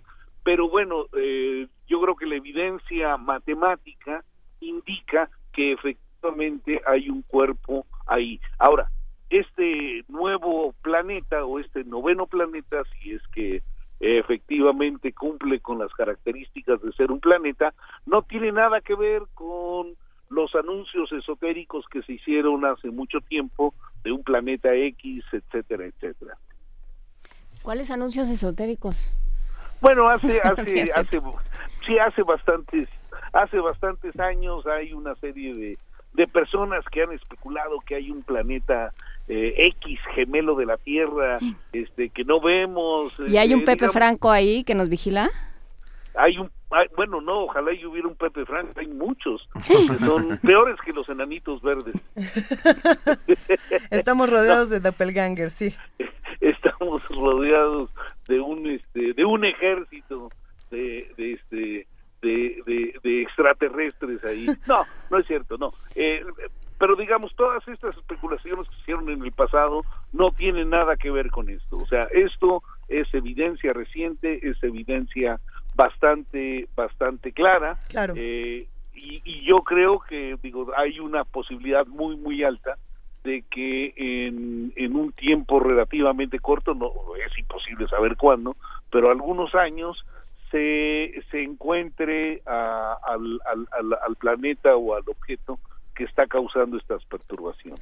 Es, es interesante lo que se plantea con este planeta 9, porque al no ser visto, al no tener imágenes de, de cómo luce, son también ya muchos los que están diciendo, a ver, esto podría no ser un planeta, podría ser muchas otras cosas. ¿Tú qué opinas, Pepe? Mira, digo, este, pues, pues yo no sé qué cosas se les ocurre a la gente que podrían ser. Este, yo creo que tiene que ser un objeto masivo, o sea, yo creo que la masa eh, que, que, que determinan los investigadores es una masa bastante bastante adecuada.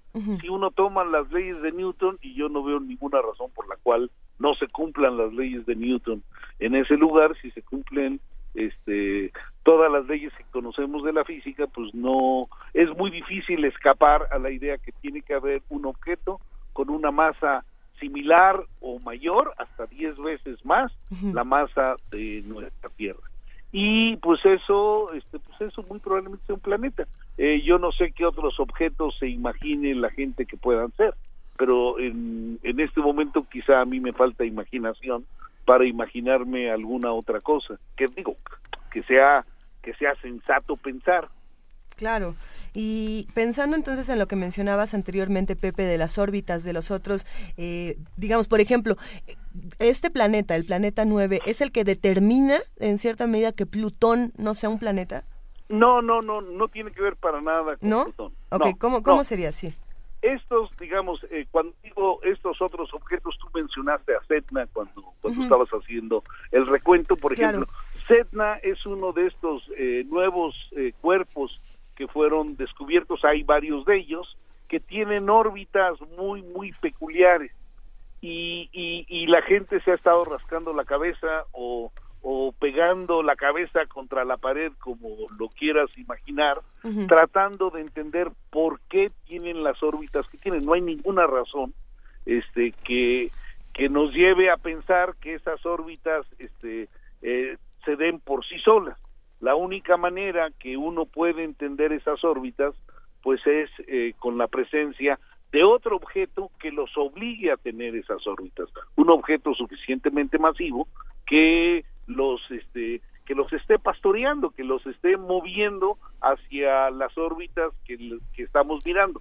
Para, para encontrar esto, para, para que los investigadores se dieran cuenta de, de, de la peculiaridad de estas órbitas, ellos tuvieron que hacer un análisis quitando objetos en la zona externa, o sea, fueron quitando de a uno por uno los objetos que sabían que iban a ser perturbados por, digamos, Júpiter o Neptuno o alguno de los planetas externos, o sea, aquellos en los cuales la evidencia les permitía ver que un planeta determinado estaba perturbando las órbitas, quitando todos esos, se quedaron con un grupo de objetos que efectivamente tenían órbitas muy peculiares y que la única manera de entenderlas es que hay otro objeto que, que está ahí este eh, perturbándolos gravitacionalmente y la fuerza gravitacional de este otro objeto es el que hace que tengan las órbitas que tienen. Pepe Franco, mil gracias por esta conversación de pastoreos espaciales, que es un término que a partir de ahora, que a partir de ahora ah, meteremos en nuestro En nuestras conversaciones en sobre nuestras ciencia. conversaciones sobre ciencia. que suceden diariamente. Te agradecemos muchísimo, José Franco, director general de divulgación de la ciencia de la UNAM. Ah, y esperemos a ver si, si lo nombran, por ejemplo, ¿no? Si le ponemos nombre al planeta.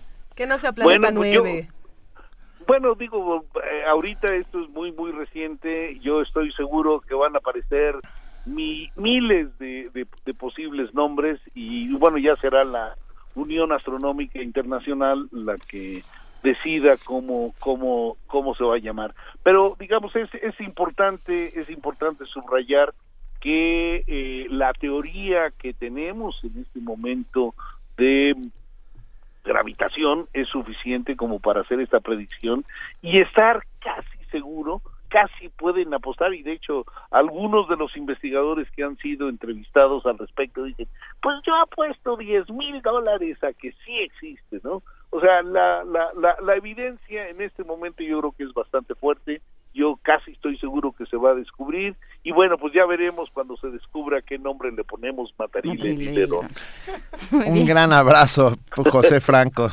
director general de divulgación de la ciencia de la UNAM. Benito, Luisa, Juana, como siempre, un, un enorme placer. Gracias. Nos vemos, Pepe. Muchas gracias. Primer movimiento. Donde la raza habla.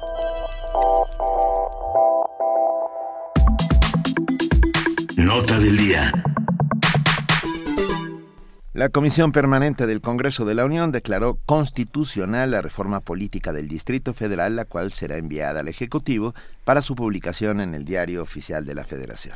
El decreto, que entrará en vigor al día siguiente de su publicación, cambiará el nombre a Distrito Federal, que ahora pasará a llamarse Ciudad de México. Asimismo, reformará la naturaleza jurídica del Distrito Federal y lo convertirá en una entidad federativa, con lo cual la República Mexicana tendrá 32 estados. Además, las delegaciones políticas se convertirán en alcaldías, que contarán con un alcalde y un consejo tendrán autonomía presupuestal y sus recursos dependerán de la hacienda pública de la Ciudad de México. La Ciudad de México contará también con su constitución política, para la cual será convocada una asamblea constituyente, 15 días después de que el decreto sea publicado en el Diario Oficial de la Federación. Para brindarnos un análisis de la reforma, de los pasos a seguir y de lo que implica para el devenir de la ciudad, y para saber cómo nos vamos a llamar a partir de ahora, cuál será nuestro gentilicio, hoy se encuentra en la línea el doctor Jaime Cárdenas, investigador de tiempo completo del Instituto de Investigaciones Jurídicas de la UNAM, especialista en teoría del derecho y derecho constitucional. Muy buenos días, doctor Jaime Cárdenas. Eh, muy buenos días, gusto en saludar eh, a todos ustedes,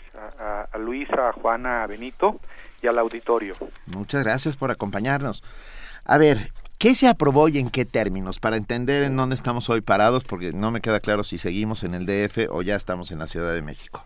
Bueno, eh, eh, técnicamente, eh, mientras esta reforma no se publique en el diario oficial de la Federación, seguimos siendo DF. Cuando se publique en el diario oficial de la Federación, que será pues en los próximos días, entrará en vigor la reforma y esa reforma va a detonar toda una serie de procedimientos, como es el de la constitución de la Asamblea Constituyente. Bueno, primero la convocatoria a elecciones. Dice eh, un artículo transitorio de la reforma que una vez que la reforma se publique en el diario oficial de la Federación, este es un requisito indispensable para que una modificación jurídica tenga vigencia. 15 días después, el, eh, o dentro de los 15 días posteriores, el Consejo General del INE va a emitir una convocatoria en donde establecerá reglas y procedimientos para definir la manera en la que se van a elegir a algunos, a 60, de los 100 diputados constituyentes. La elección se va a celebrar el día 5 de junio eh, de este año. Y eh, a partir del 15 de septiembre de 2016 se instalan los 100 diputados constituyentes. Van a trabajar del 15 de septiembre al 31 de enero del 2017 y en ese lapso de cinco meses eh, tendrán que elaborar el y aprobar el nuevo texto de la Constitución.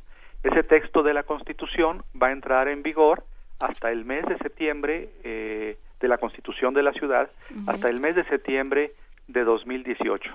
¿Cómo, ¿cómo se son los plazos. ¿Cómo se define este proceso? ¿Quiénes son los que pueden participar? Bueno, según la, según la reforma, según el artículo séptimo transitorio de la reforma que será publicada pronto, se señala que será integrada por 100, de esos 100, 40 eh, diputados constituyentes van a ser eh, designados. Eh, seis serán designados por el presidente de la República, otros seis serán designados por el jefe de gobierno, eh, y después cada cámara, eh, eh, los plenos de las cámaras, a propuesta de la Junta de Coordinación Política de cada, de cada cámara del Congreso de la Unión, va, va a decidir o a determinar entre sus miembros actuales a 14, 14 diputados y 14 senadores. Esos números te dan 40, 6 del presidente, 6 del jefe de gobierno y 14 de cada cámara del Congreso de la Unión. Entonces se van a elegir 60 nada más, los 60 restantes, mediante un sistema de listas, cada partido va a presentar una lista eh, y hasta donde alcance la fuerza electoral de cada partido, eh, pues esos serán los diputados constituyentes que ingresarán al, a, la, a la Cámara Constituyente. Y ahí era donde, eh, lo diríamos en correcto mexicano, la, la marrana tuerce el rabo, ¿no, doctor? Porque eh, lo platicábamos la, la ocasión anterior en que hablábamos con usted, ahí es donde al conformar este Congreso entran las fuerzas políticas y entran intereses que no pasan por el bienestar de la Ciudad de México ni por ni por los altos eh, las altas necesidades de la nación, sino por los intereses mezquinos de cada grupo. Así es. Decíamos eso, eh, eh, que este mecanismo de 100 diputados constituyentes y el método que se sigue o que se va a seguir para su elección, desde luego favorece a, a, fuerzas políticas que en la Ciudad de México no tienen actualmente ese nivel de representación. Me refiero en concreto al PRI, porque evidentemente el presidente Peña pues va a designar a seis personas vinculadas al PRI o a, a su gobierno. Por supuesto. Y luego en las cámaras, eh, tanto de diputados como de senadores, de los 14 que tiene que nombrar cada cámara, pues eh, como se, se, toman las decisiones en las cámaras por lo que se llama voto ponderado, de los eh, 14 al menos habrá siete priistas de cada cámara. Y esto le da de entrada al, al PRI 7 y 7, 14 más 6, 20. 20 diputados eh, constituyentes más los que pueda ganar de los otros 60. Es decir, el, el PRI seguramente será la primera fuerza política en el constituyente de la ciudad sin tener el respaldo ciudadano para para que le, para merecer ese tipo de representación. Ah, ahora, doctor Jaime Cárdenas, eh, ¿un constituyente solamente sirve o aplica mientras se crea esta constitución y, luego desaparece, ¿no? Así es, así lo dice la reforma. El constituye es un constituyente originario, eh, es decir, su trabajo exclusivo es eh, elaborar el nuevo texto constitucional y una vez que concluya su labor, el 31 de enero del 2017, desaparece. Es decir, es, una, eh, es un constituyente que estará en funciones, les decía yo, 15 meses, digo 5 meses, perdón, 5 meses, del 15 de septiembre de 2016 al 31 de enero del 2017. Concluyendo la aprobación del texto constitucional, la reforma dice que a más tardar el 31 de enero del 17 debe estar aprobado el texto constitucional, este órgano desaparece. Este órgano eh, no puede legislar, no puede hacer leyes en materia, por ejemplo, de tránsito o en reformas al Código Civil de, la Ciudad de México o reformas a los a las distintas leyes de ordenamiento urbano, no puede dedicarse a eso. Su trabajo exclusivo es elaborar el nuevo texto constitucional. Pensando en esta configuración de la Asamblea Constituyente, muchos ya comienzan a preguntarse en dónde va a quedar Morena con todo esto, pensando en cómo ya se están armando y, de entrada cómo ya se han seleccionado. Pues sí, eh, va a ser va a ser complicado para partidos como Morena, aunque Morena tiene una gran fuerza política en la Ciudad de México, es el yo yo creo que es el bastión eh, de Morena, la Ciudad de México, pues tendrá seguramente un número eh, muy importante de diputados pero a Morena le van a costar, o sea, Morena los tiene que ganar en las urnas, eh, a todos ellos o a casi todos ellos. Tal vez pueda en alguna de las cámaras, alguno de los designados de los que van a ser de dedo, nombrados por dedo, pues le corresponda uno o dos, eh, máximo tres, pero los demás se los va a tener que ganar a pulso este, en las urnas. Entonces Morena se calcula que puede tener alrededor de 20 diputados, los que por obra y gracia del, eh, del decreto de reforma constitucional el PRI va a tener eh, de entrada en automático sin tener que ganarlos en las urnas, ¿no? Esta es la diferencia entre eh, la, la, posición de, mm, de Morena y del PRI, por ejemplo. Eh, el PRI llega al constituyente con ventaja y, y, Morena tendrá que ganarse a sus diputados constituyentes en las urnas, como otros partidos políticos que no son ni el eh, PRI ni el PRD. El PRI es beneficiado por el mecanismo de integración de la Asamblea Constituyente, pero también el PRD porque el jefe de gobierno de la ciudad va a poder designar a seis constituyentes, ¿no? ¿Y cómo en el texto constitucional, en el texto constituyente, cómo se va a ver reflejado? ¿Qué es, o sea, qué, ¿Cuál es el problema con esta eh, sobre representación del PRI, por ejemplo? Pues hay muchas cosas. Mira, eh, eh, una constitución eh, está integrada por dos, eh, principalmente por dos partes, son dos partes los que, las que integran una constitución. Eh, la primera parte es el catálogo de derechos humanos y las garantías de protección de esos derechos humanos y la otra parte es lo que se llama la llamada eh, parte orgánica de la Constitución, uh -huh. que regula la división de poderes, los órganos autónomos, las facultades eh, de las uh, nuevas alcaldías y de los consejos que habrán las alcaldías, etcétera. Esas son las dos partes de la Constitución, la que se llama la parte relacionada con los derechos humanos o dogmática y la parte orgánica. Entonces creo que ambas partes de la futura Constitución de la Ciudad de México por esta sobrerepresentación del PRI, uh -huh. pues pueden ser eh, afectadas porque pues el PRI tiene una concepción política y jurídica de cada una de estas uh -huh. dos cosas.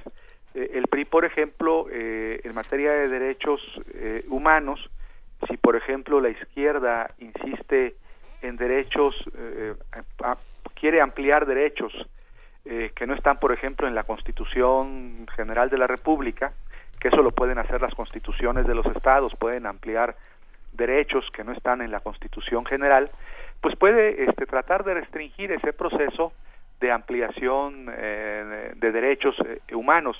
Estoy pensando, por ejemplo, hoy leía en la prensa una decisión del día de ayer de la Suprema Corte, en donde eh, la Suprema Corte avaló la constitucionalidad de un artículo de la Ley Federal del Trabajo, el artículo 48, que establece que eh, en, un, en caso de despido injustificado, lo máximo que un trabajador puede recibir por concepto de salarios caídos son 12 meses.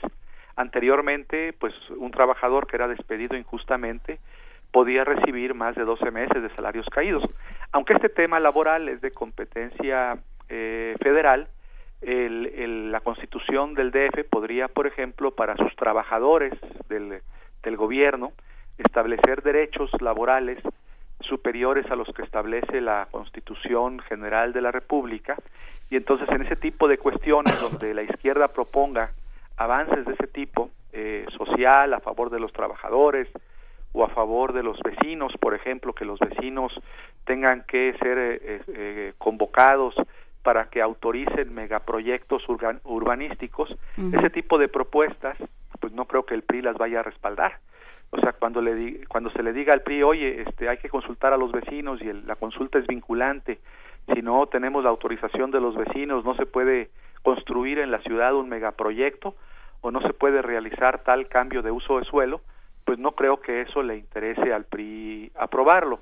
Entonces creo que en materia de derechos se, eh, la, la sobrerepresentación del PRI puede eh, limitar eh, la capacidad protectora de los derechos humanos. Sí. Y luego está la otra materia, la parte orgánica. Eh, uh -huh. Me imagino que habrá fuerzas políticas que insistirán en la democratización de muchas instituciones.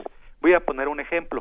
Eh, nosotros, nosotros, hemos visto que el presidente, por ejemplo, del Tribunal Superior de Justicia mm. del Distrito Federal se reelige, ¿no? Se ha reelegido varias, varias veces. veces. Y con mucho escándalo y, esta y, vez. Y, que siempre se reelige y que uh -huh. eso, pues muchos sectores lo ven mal. La Constitución podría establecer, por ejemplo, eh, un límite a la reelección, o sea, o eh, la Constitución, la reforma al 122 permite una reelección. Entonces puede decir la Constitución solamente podrá ser una vez reelecto, pero podría, por ejemplo, establecer un, un menor periodo en la presidencia. Eh, actualmente creo que en la presidencia del tribunal es por un tiempo, una temporalidad de tres años. La, la, nueva constitución podría decir las presidencias del Tribunal Superior de Justicia serán por dos años y una vez será reelegible, solamente una vez, o sea, esta, podría estar hasta cuatro años nada más en la presidencia del tribunal. Entonces se podría limitar ese tipo de abusos. Por ejemplo, algo también muy interesante, hay un órgano en el Poder Judicial local que se llama, como, como existe también a nivel federal, que se llama Consejo de la Judicatura. Eh, en donde el que integra, el que preside el órgano, el Consejo de la Judicatura, que es el órgano que administra al Poder Judicial, es el propio el presidente del tribunal. Entonces la reforma a la Constitución local podría decir que el presidente del Consejo de la Judicatura no sea el presidente del tribunal, lo que eso implicará pues una reducción de su poder administrativo, presupuestal en el Tribunal Superior de Justicia. Y así, por ejemplo, a la Asamblea local o Congreso local se le pueden dar más facultades de control al poder ejecutivo eh, local, ¿no?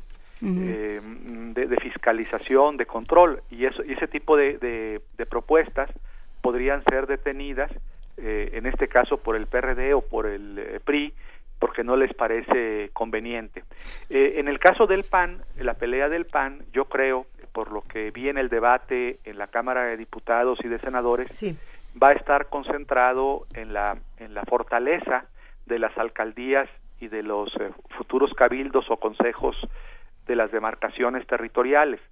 Ellos van a querer tener eh, más, van a insistir los panistas en que haya más poder en estas alcaldías y en los cabildos, en los consejos municipales, eh, para vigilar, para supervisar al alcalde, al futuro alcalde de cada una de las demarcaciones territoriales, que tenga, por ejemplo, mayor poder para administrar eh, las finanzas públicas eh, de, de, esa, de esa demarcación, de esa alcaldía.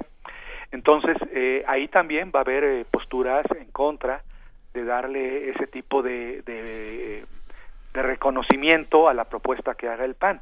En el PAN están, yo creo que ellos tienen muy clara la manera de obrar políticamente en el DF o en la, o en la Ciudad de México, en, la, en esta Ciudad de México ya.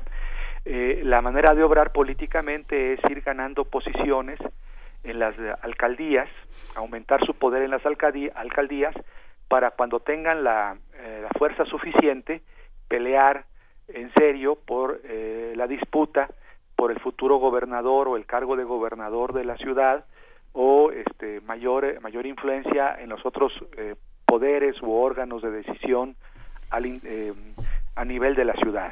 Entonces ellos van a ir de lo que se llama el escenario de la periferia al centro. Entonces cada partido político tendrá eh, su estrategia.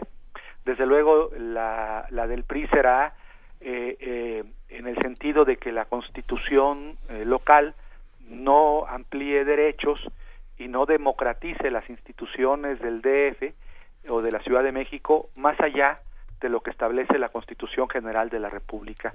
Y eso me parece pues eh, incorrecto, repito, porque las constituciones locales, siempre y cuando no vayan en contra de la Constitución, pueden ampliar tanto derechos humanos como principios y procedimientos democráticos. Eh, doctor Cárdenas, creo que tenemos muchas preguntas, todos los habitantes de esta ciudad, acerca de cómo será este nuevo lugar, pero tal vez una de ellas es, ah, ¿no tendrá una suerte de estatuto especial por ser eh, la, ciudad, el Estado que alberga a los poderes federales? Sí, sí hay un estatuto especial ya en la reforma. Eh, por ejemplo, se va a recibir un fondo, un fondo económico, que tendrá que estar establecido en el presupuesto de la República, en el presupuesto de la Federación, que se llama el Fondo de Capitalidad y recibirá varios eh, miles de millones de pesos la Ciudad de México por ser la sede de los poderes federales. Y otra cosa muy importante que ayer mencionaba con razón el jefe de gobierno es respecto a que eh, ahora, en este momento, es tal vez uno de los beneficios de la reforma, a, las delegaciones de la ciudad eh, o del DF que existían o que existen aún, van a existir hasta el 2018, este, se les regatean eh, fondos y aportaciones del presupuesto federal. entonces, como ya serán las demarcaciones territoriales cuasi municipios, no totalmente municipios, pero muy semejantes ya a un municipio, van a poder recibir todos estos fondos que los municipios eh, del país reciben pues para seguridad, para, en fin, para muchas funciones, muchas aportaciones federales, lo que se llama el gasto federalizable. Entonces, el DF va a recibir recursos eh, adicionales eh, de, la, de la federación a los que actualmente reside. Ese es un, ese es un eh, esquema por ser la capital de la República y estar aquí los poderes federales. Otro, otro elemento muy importante del estatuto específico para la Ciudad de México es que los inmuebles eh, que sean de la federación, dice un artículo transitorio de la reforma, este, estarán bajo la custodia, administración, vigilancia solamente de los poderes federales, es decir, las autoridades de seguridad pública o las autoridades en general del DF no tienen competencia para eh, administrar, vigilar, custodiar, eh, no sé, los Pinos o eh, Palacio Nacional o todos los edificios que están bajo el resguardo de la Federación. Algo muy importante en materia de seguridad es que el futuro gobernador de la ciudad va a poder nombrar al, al jefe de la policía. Pero eh, el, como aquí vive como el, la sede oficial eh, del domicilio del presidente de la República es la Ciudad de México, entonces el presidente de la, de la República va a poder remover, aunque el jefe de gobierno o el gobernador va a nombrar al jefe de la policía, el presidente de la República, por las causas que establezca la ley, así dice el artículo transitorio de la reforma constitucional, podrá remover al jefe de la policía. Es decir, aún el presidente de la República conservará algunas eh, facultades, menos de las que tiene ahora, pero conservará algunas. Eh, el Congreso de la Unión, por ejemplo, eh, la, Cámara de, sobre todo la Cámara de Diputados, bueno, la Cámara de Diputados y de Senadores, seguirán aprobando el techo del endeudamiento de la Ciudad de México. O sea, no, no será facultad del futuro Congreso local aprobar hasta dónde puede endeudarse la ciudad. Ese techo de endeudamiento será siendo fijado por el Congreso de la Unión. Bueno, no, es que no hay vamos, mucho, nos es que vamos hay, a llevar en este claro, le, proponemos, eh, doctor Jaime Cárdenas, eh, una, una, plática, una nueva plática sí, en cuanto, en cuanto, en cuanto pase el primer, en cuanto se arme el constituyente. Yo creo que, mira, eh, yo propongo, Luisa, Luisa, Juana y Benito, a, ahora que se salgan las reglas del INE, yo creo que sal, saldrán muy pronto, bueno, dice la reforma que 15 días después de la publicación, sí. yo supongo que la en cuanto regrese eh, el presidente Peña Nieto a México, se publicará la reforma, porque él, él tiene que promulgarla y eh, ordenar su publicación en el diario oficial de la Federación, a partir de ese momento hay 15 días para que el INE emita la convocatoria al constituyente. Yo creo que ah, será un momento, por ejemplo, muy muy interesante discutir esas reglas que fije el INE, que no son las mismas reglas o totalmente iguales a las que establece la ley electoral eh, vigente, porque, por ejemplo, en materia de, de, elección para el constituyente no va a haber eh, diputados eh, por mayoría, ¿no? Sí. Sino todos los diputados constituyentes de los 60 que serán electos serán de representación proporcional. Entonces eso obliga a tener nuevas reglas, a saber, por ejemplo, si van a recibir financiamiento público del INE, si va a haber topes de gasto de campaña, si los candidatos que estén en las listas de los partidos pueden hacer campaña por sí mismos o tienen que hacer con, eh, la campaña conjunta o genérica en fin, cosas muy interesantes, si van a tener acceso a radio y televisión, si va a haber spots o va a haber debates o qué va a haber, ¿no? Uh -huh. Todo eso es muy interesante eh, eh, discutirlo, eh, cómo, cómo el INE va a aprobar estas reglas, entonces tal vez eso sea lo primero que habrá que discutir. Pues, las reglas del INE sí. para la convocatoria del Congreso Constituyente y desde luego hay que seguir discutiendo un tema que a los ciudadanos les interesa, que algunos periódicos hoy publican. ¿Cuánto nos va a costar esta reforma? ¿Va a costar más? ¿Van a aumentar los impuestos o, no nos va a costar? eh, los servicios públicos van a mejorar, eh, el servicio público del transporte, eh, el agua, en fin, los, servicios públicos como la basura, va a mejorar algo de eso. ¿Cómo se va a coordinar la Ciudad de México con las áreas del Estado de México, en fin, que forman la zona metropolitana central? Cómo nos, va, cómo nos vamos a coordinar con las otras entidades federativas. Todo eso yo creo que es muy interesante platicarlo. Venga, pues lo haremos con enorme gusto si usted nos lo permite, doctor Jaime Cárdenas, investigador de tiempo completo del Instituto de Investigaciones Jurídicas. Con mucho gusto, con mucho gusto y un saludo al auditorio. Mil gracias, por la entrevista. un fuerte abrazo. Hasta luego, adiós. Hasta luego. Primer movimiento. Donde todos rugen el puma ronronea.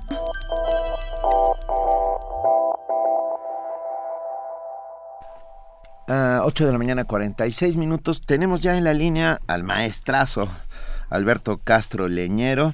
Um, bienvenido, muchísimas gracias por estar con nosotros, Alberto.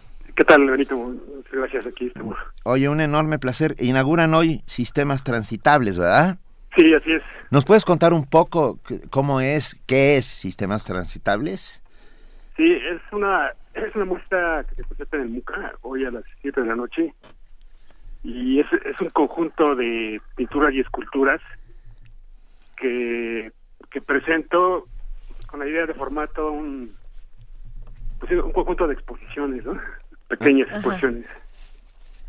Es una a ver, es una muestra de muestras, por llamarlo de alguna manera. Exacto, sí, es, es algo, parecido.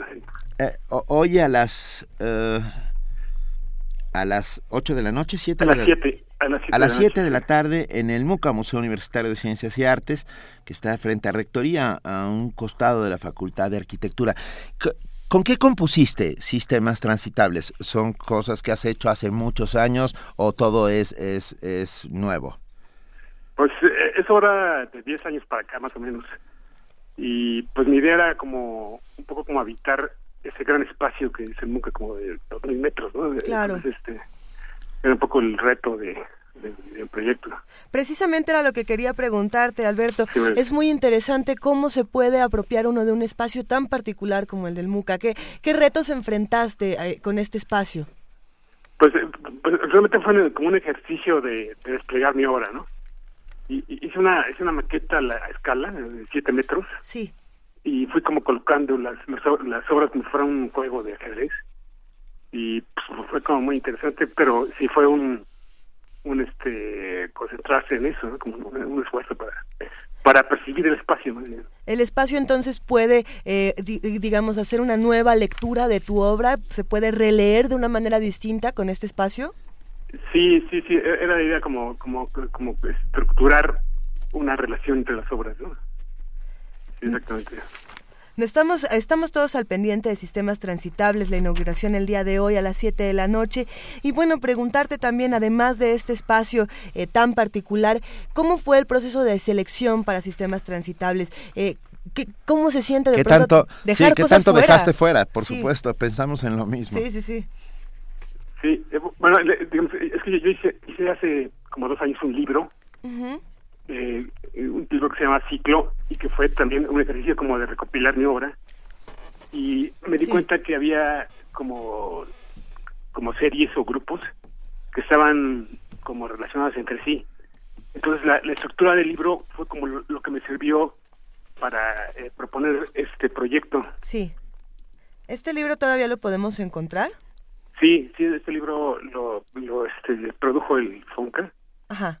Y pues está, está en las librerías de Funca, ¿no?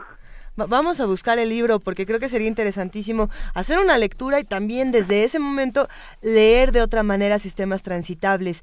Eh, ¿Qué nos recomiendas? ¿A qué hora nos vemos por allá? ¿Hay que llegar antes? Eh, ¿Con qué nos vamos a encontrar?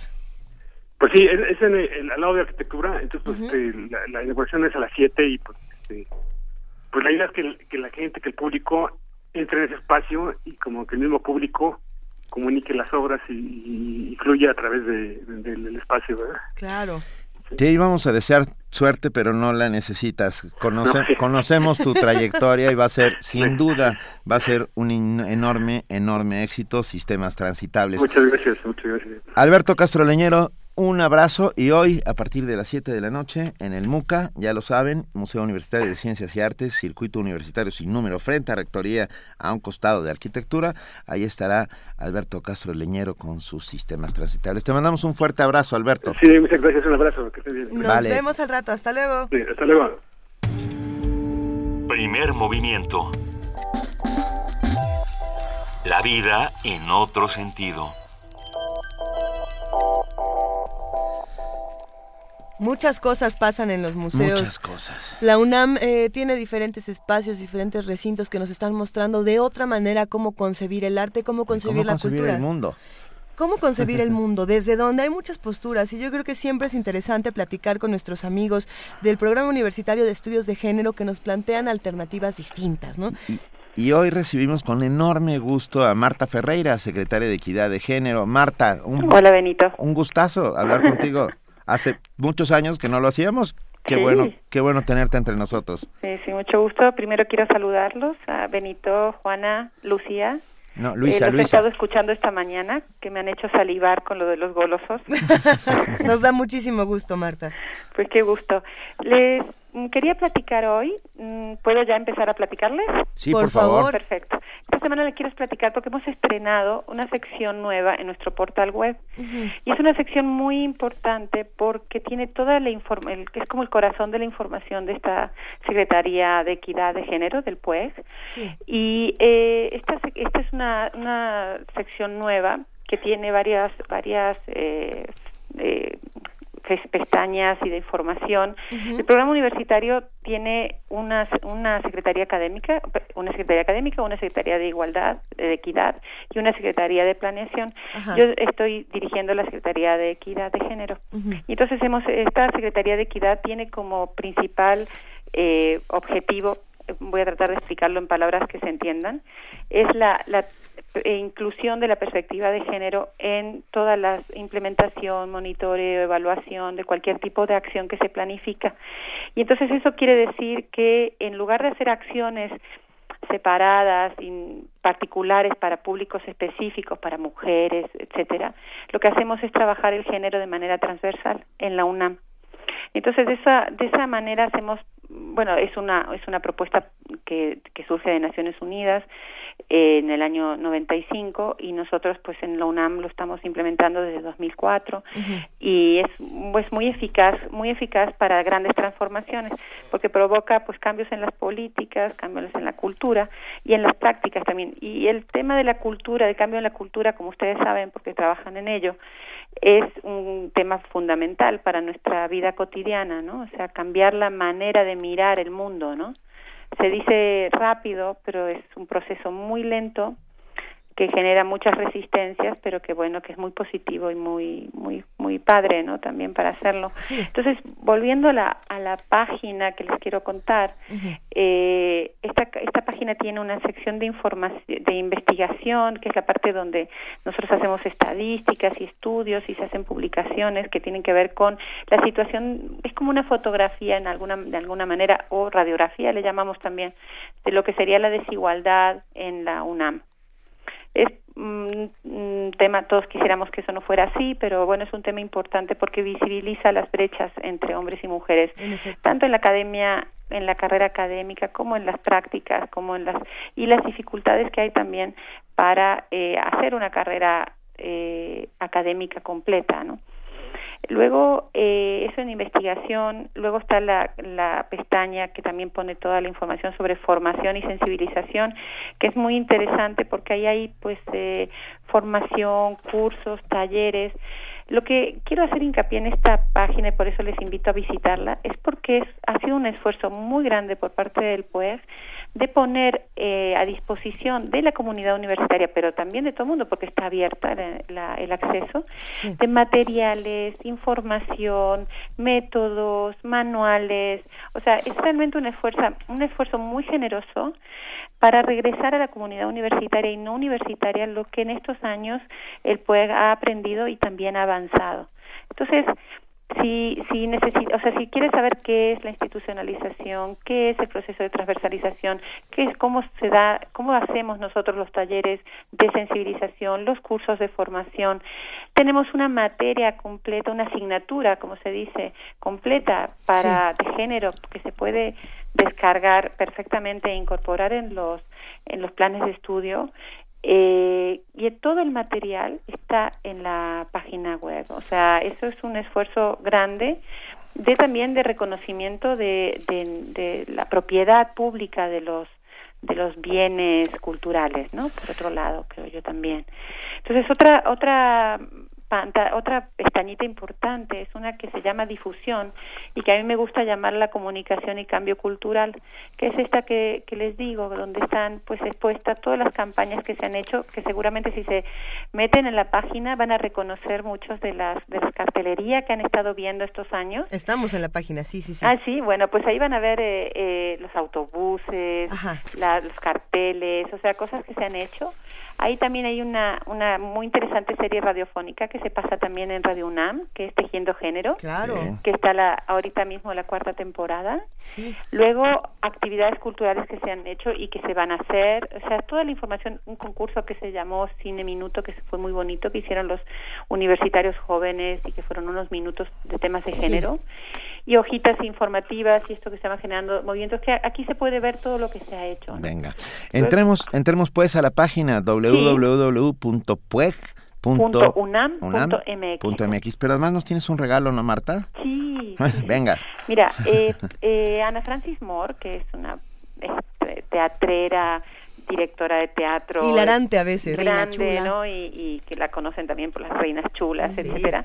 Ha dejado, nos ha regalado eh, al PUEG, para la gente que rodea al PUEG y la comunidad del PUEG, eh, 50 mm, boletos lunes y martes. Entonces tenemos, queremos compartir con los, con los oyentes y con las oyentes, por supuesto. Eh, entonces vamos a regalar, es una obra que, perdón, es una obra que se llama Para soñar que no estamos huyendo. Sí. Está en el Teatro El Galeón, que está ubicado en el Centro Cultural del Bosque, y es los lunes y martes a las 8 de la noche de aquí al primero de marzo. Ok. Entonces, vamos a poner a disposición de los y las oyentes 20 pases dobles para las funciones del 25 y 26 de enero, o sea, el próximo lunes y martes. 10 para cada una. Exactamente. 10 pases dobles, pero pero No, son 20 pases dobles, ah, son 40. Ah, son 40. Es que, mil gracias. Venga, perdón, o sea, sí lo has dicho bien, Benito, 10 para el lunes y 10 para el martes. Perdón, son 20. 20 pases dobles. Venga, 10 para el lunes y 10 para el exacto, martes. eso sí lo has dicho bien, perdona. Pero Entonces, ¿te digo las condiciones? Por favor. Bueno, son es que tienen que seguirnos en Twitter, es arroba pueg-unam, o sea, P-U-E-G-unam. Ahí hacer un comentario sobre equidad usando el hashtag PUEG. Okay. PUEG quiere decir Programa Universitario de Estudios de Género, PUEG. Okay. Y se les contactará a los a los y las ganadoras por direct message, o sea, por, eh, mensaje directo. A ver, va rápidamente. Hay que seguir al PUEG en arroba PUEG eh, guion bajo UNAM, ahí en Twitter, y luego hacer un comentario sobre equidad utilizando el hashtag PUEG. Exacto. Y entonces ustedes ya se encargan de todo. Sí, lo demás. nosotros nos encargamos de todo. Venga. Marta Ferreira, te mandamos un enorme abrazo. Un Muchas fuerte abrazo. Gracias Los por estar con nosotros. como siempre. Mm, me encanta escucharlos. Y Venga. bueno, pues para la próxima, ¿no? Claro que sí, nos veremos muy pronto. Muchas gracias, Benito, Chao. Lucía, Juana. Bye. Muchísimas gracias. Un abrazo. Hasta luego. Adiós, gracias. Primer movimiento. Donde la raza habla.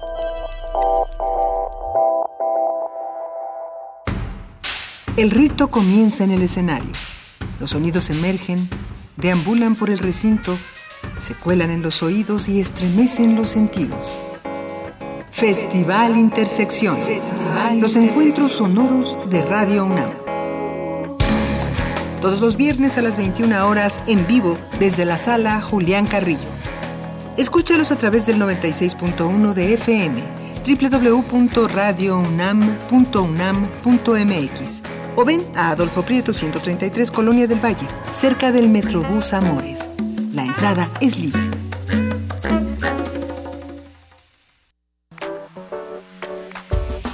Me afilié al PT porque ayuda a las madres trabajadoras.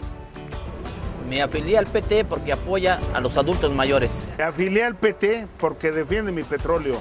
Me afilié al PT porque defiende la economía familiar. Me afilié al PT porque está en contra del gasolinazo. Estoy con el PT porque apoya el deporte. Porque defiende mi salario. Afíliate, organízate y luchemos juntos por un México más justo. PT. Sumérgete en la música del planeta. Encuentra las perlas acústicas en el Mapamundi. Salpicadas desde Radio Nacional de España, Mundofonías. Una producción de Juan Antonio Vázquez y Araceli Zigane, creada para divulgar los ritmos del mundo. Sábados 6 de la tarde, por el 96.1 de FM. Radio UNAM.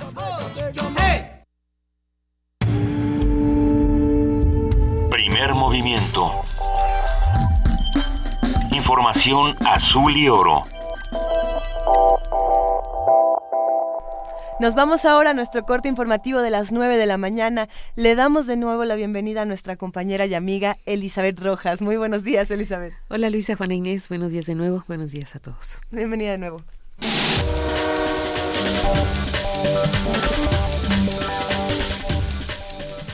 La Procuraduría General de la República informó que se detuvo y se ejerció acción penal en contra de seis personas pertenecientes a la organización criminal Los Rojos.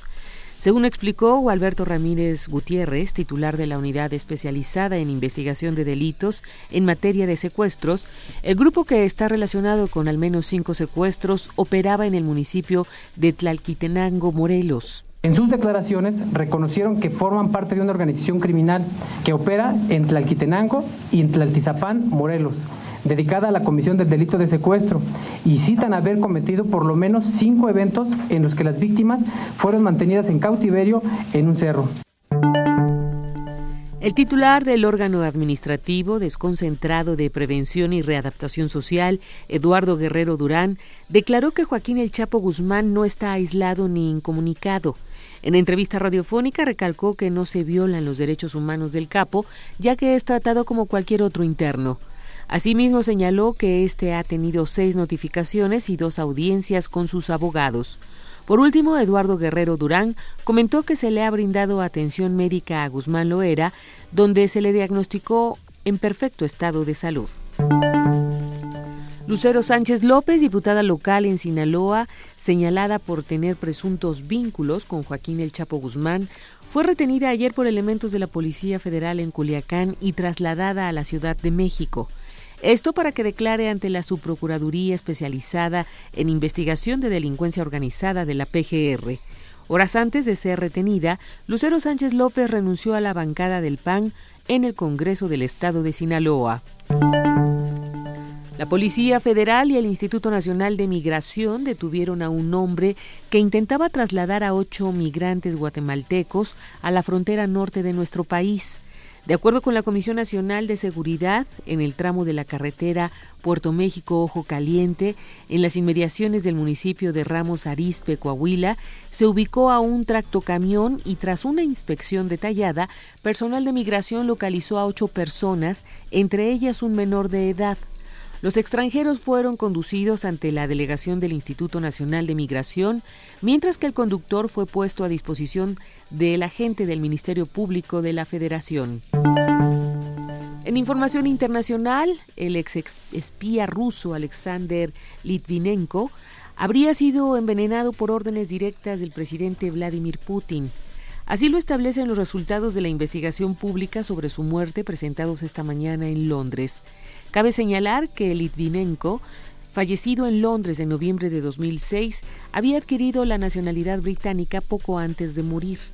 Ahora el gobierno del primer ministro británico David Cameron se enfrenta a las presiones para responder con dureza al asesinato patrocinado por un Estado extranjero de un ciudadano británico en suelo británico.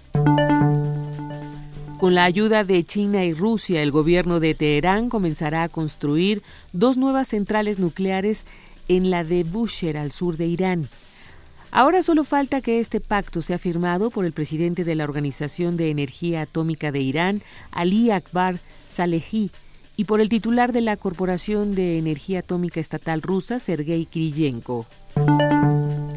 La UNESCO deplora la muerte del periodista yemení.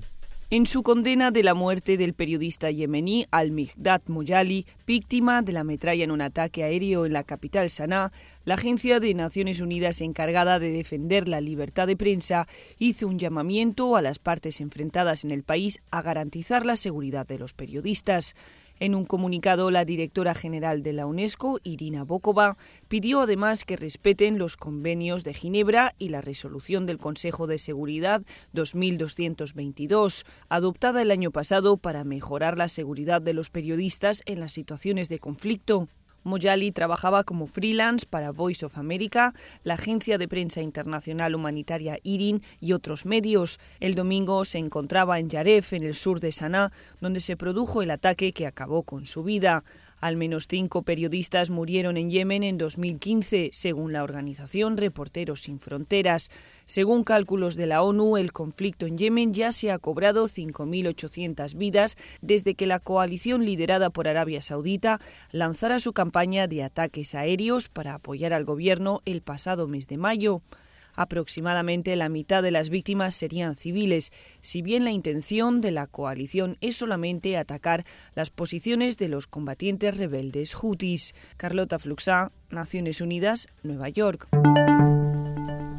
Ante el aumento del brote epidemiológico del virus Zika en varios países de América Latina, Jamaica y República Dominicana se han sumado al llamado para extremar medidas que protejan a las mujeres embarazadas. La presencia de este virus, que tiene una posible relación con los casos de microcefalia reportados, ya se ha confirmado incluso en Estados Unidos, donde fueron reportados esta semana los primeros casos.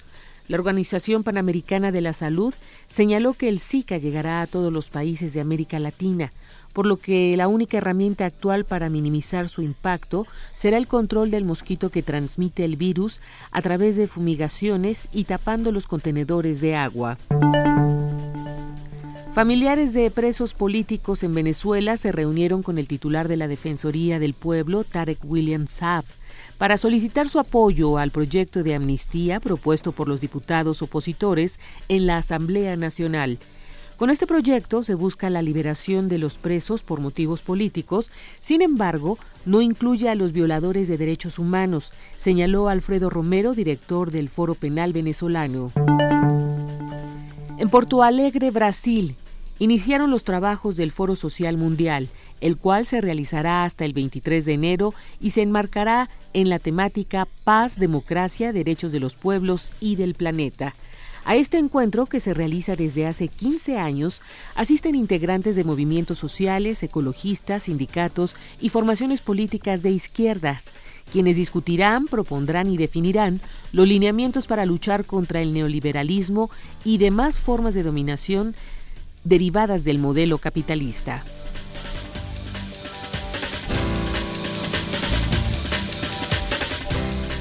Son las 9 de la mañana con 8 minutos. Agradecemos inmensamente a nuestra compañera Elizabeth Rojas por este corte informativo. Nos vemos mañana por la mañana a las 8. Hasta mañana, Benito. Buen día para todos. Gracias.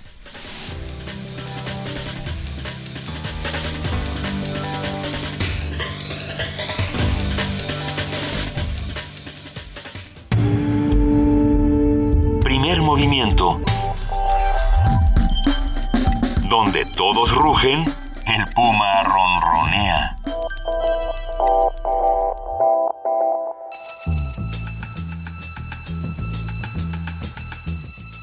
Es hora de poesía necesaria.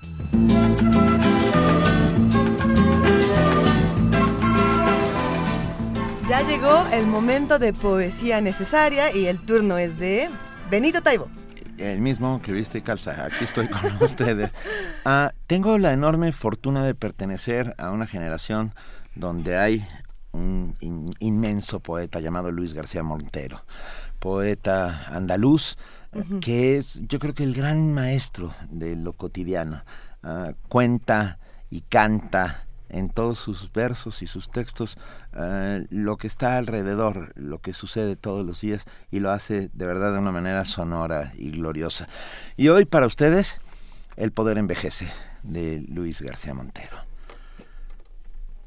Ella me besa, marca la sonrisa y viaja por los labios al pasado, con el adorno de sus sentimientos. lujosa y encendida como un árbol de Navidad, paloma de amistades difíciles que abriga con recuerdos lo que duele por demasiado frío en el presente. Ayer te vimos por televisión, no vas a cambiar nunca. Él mide las palabras y me tiende la mano. Hubiese preferido no encontrarme. Seguro como un pino del norte, en su montaña vigila los recodos, las umbrías, y solo se interesa por el rumbo que la vida nos marca. Yo no pienso en traiciones, en el sucio prestigio de sus manos. Únicamente veo esos ojos de halcón y me pregunto, ¿qué pensarán de mí? Calle arriba, después, al despedirme, su cuerpo reflejado se detiene en los escaparates y con necesidad de asegurarse por encima de objetos de regalo, abrigos, maletines de piel, televisores, levanta el dedo y con temor me dice, no vas a cambiar nunca, no vas a cambiar nunca. Primer movimiento. Escucha la vida con otro sentido.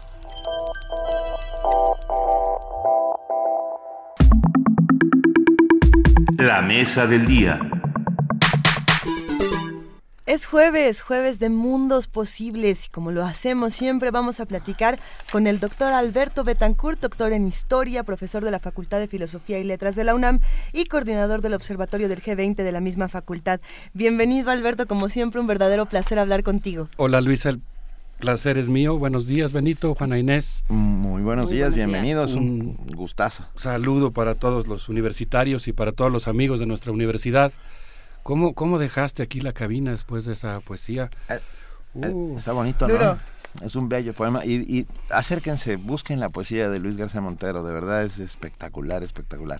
El poder envejece. El poder envejece, yo sí. conozco varios casos así. Sí, yo también. ¿El caso de Corea se parece o no se parece Sobre todo mucho? el poder perverso. Pues sí, en cierto sentido sí se parece. Eh, yo quisiera proponerles, eh, Luisa, que hoy hablemos de un tema, pues de un acontecimiento que nos ha tocado presenciar a todos eh, como contemporáneos, la detonación de una eh, bomba nuclear en la península de Corea, que es sin lugar a dudas un acontecimiento militar, político, geopolítico, económico, porque pegó en las bolsas de valores, eh, y simbólico, muy importante. Eh, sin duda es una mala noticia, pero pues yo quería proponerle a los amigos del auditorio que pensáramos qué, qué- qué- qué imagen tendríamos de alguien que hubiera vivido en la época de la detonación de Hiroshima y hubiera dicho, ah, sí, le eché un vistazo la semana pasada, ¿no? En lugar de Sí. conmoverse hasta sus cimientos. Afortunadamente se trata de una prueba nuclear, diferente, por supuesto, en muchas características a lo que ocurrió en Hiroshima, pero fue un acontecimiento muy importante que desde mi punto de vista pues amerita toda nuestra atención. Claro. El 6 de enero de 2016, una detonación nuclear en la península de Corea envió señales sísmicas que fueron captadas por miles de sismógrafos alrededor del mundo. La explosión, Luisa, provocó un tsunami en las bolsas de valores, aceleró, por ejemplo, la caída del índice MSCI de Corea del Sur e incrementó las tensiones geopolíticas entre las potencias Sí. que se están disputando el Océano Pacífico. La prueba subterránea también actualizó para nosotros una pregunta formulada por Teodoro Adorno y Marx Horkheimer justamente dos años después de la detonación de la primera bomba nuclear. Eh, ellos se hacen la pregunta, se hicieron la pregunta en 1947, ¿por qué, aunque el ser humano obtiene progresos técnicos, se sitúa nuevamente en la barbarie? El gobierno de la República Popular de Corea informó que había detonado una pequeña bomba H para defender la soberanía popular, vigorizar la causa Suché, garantizar la integridad de la península, perfeccionar sus arsenales y responder a los portaaviones y superbombarderos con carga nuclear colocados por Estados Unidos en la península. El comunicado, recuerdan ustedes que en unos programas anteriores hablamos de cómo se preparó con mucha anticipación el comunicado de prensa que leyó Truman después de la detonación de la bomba de Hiroshima. Sí. Desconozco cuál haya sido el proceso de elaboración de este documento, pero fue profusamente difundida la noticia en la televisión de la República Popular de Corea como un acontecimiento. Como un triunfo. Como un triunfo, porque además señalan ellos que pues se trata de un artefacto producido para eh, producir un día especial para llegar a un día especial en los 5.000 años que lleva Corea luchando por su soberanía y se jactan de haber hecho la bomba con tecnología meramente coreana. Bueno, el comunicado, que insisto es muy interesante, voy a resumir solamente una, una parte, señala que sería un error tirar un rifle cuando se está rodeado de lobos. Eh, es un comunicado muy interesante eh, y bueno, pues provocó muchos efectos. La respuesta, según nos cuenta Asia Times, el 10 de enero, Estados Unidos eh, reacciona frente a lo ocurrido, desplazando de la base en Guam a un bombardero B-52 que empezó a sobrevolar la zona. Es un bombardero que tiene capacidad nuclear y los funcionarios del Departamento de Estado amenazaron con desplazar los aviones F-22 Raptor y el superbombardero B-2 que cuesta dos mil millones de dólares. Es decir, la reacción de Estados Unidos es rápidamente amenazar a la República Popular de Corea. El coronel Cortis Scaparotti puso en estado de alerta a los 28 mil soldados estadounidenses emplazados en Corea. Ahora, aquí viene lo que, pues eh, desde mi punto de vista es más interesante, es un acontecimiento, eh, insisto, es un episodio de la historia universal que nos ha tocado vivir, que es difícil de desentrañar, en cierto sentido constituye un jeroglífico. Así que yo quisiera con modestia empezar un esbozo. Por favor. Para aproximarnos a ver, digamos, qué fue lo que pasó y qué significa lo que pasó, qué consecuencias geopolíticas y sociales tiene el estallido de la bomba.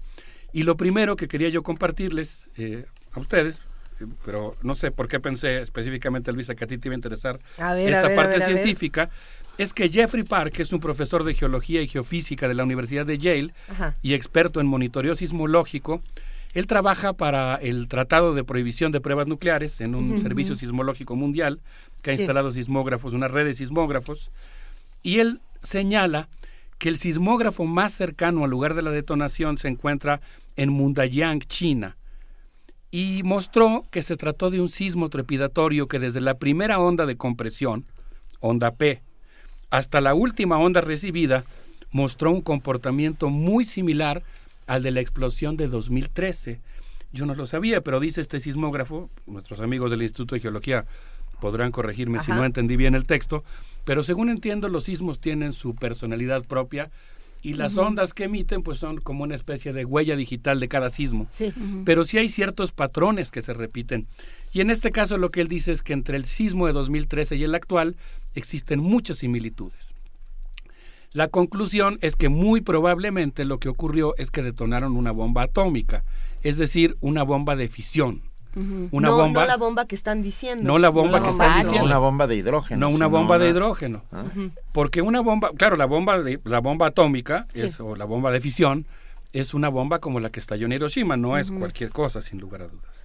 Es decir, una bomba, una bomba H, una bomba de hidrógeno tendría que tener, por ejemplo, un tipo de terremoto oscilatorio, mientras que en este caso es trepidatorio, ¿no? el tipo de movimiento. Desconozco, creo que en los dos casos sería una onda trepidatoria y que eso distinguiría el temblor de otro tipo de, fenómeno natural.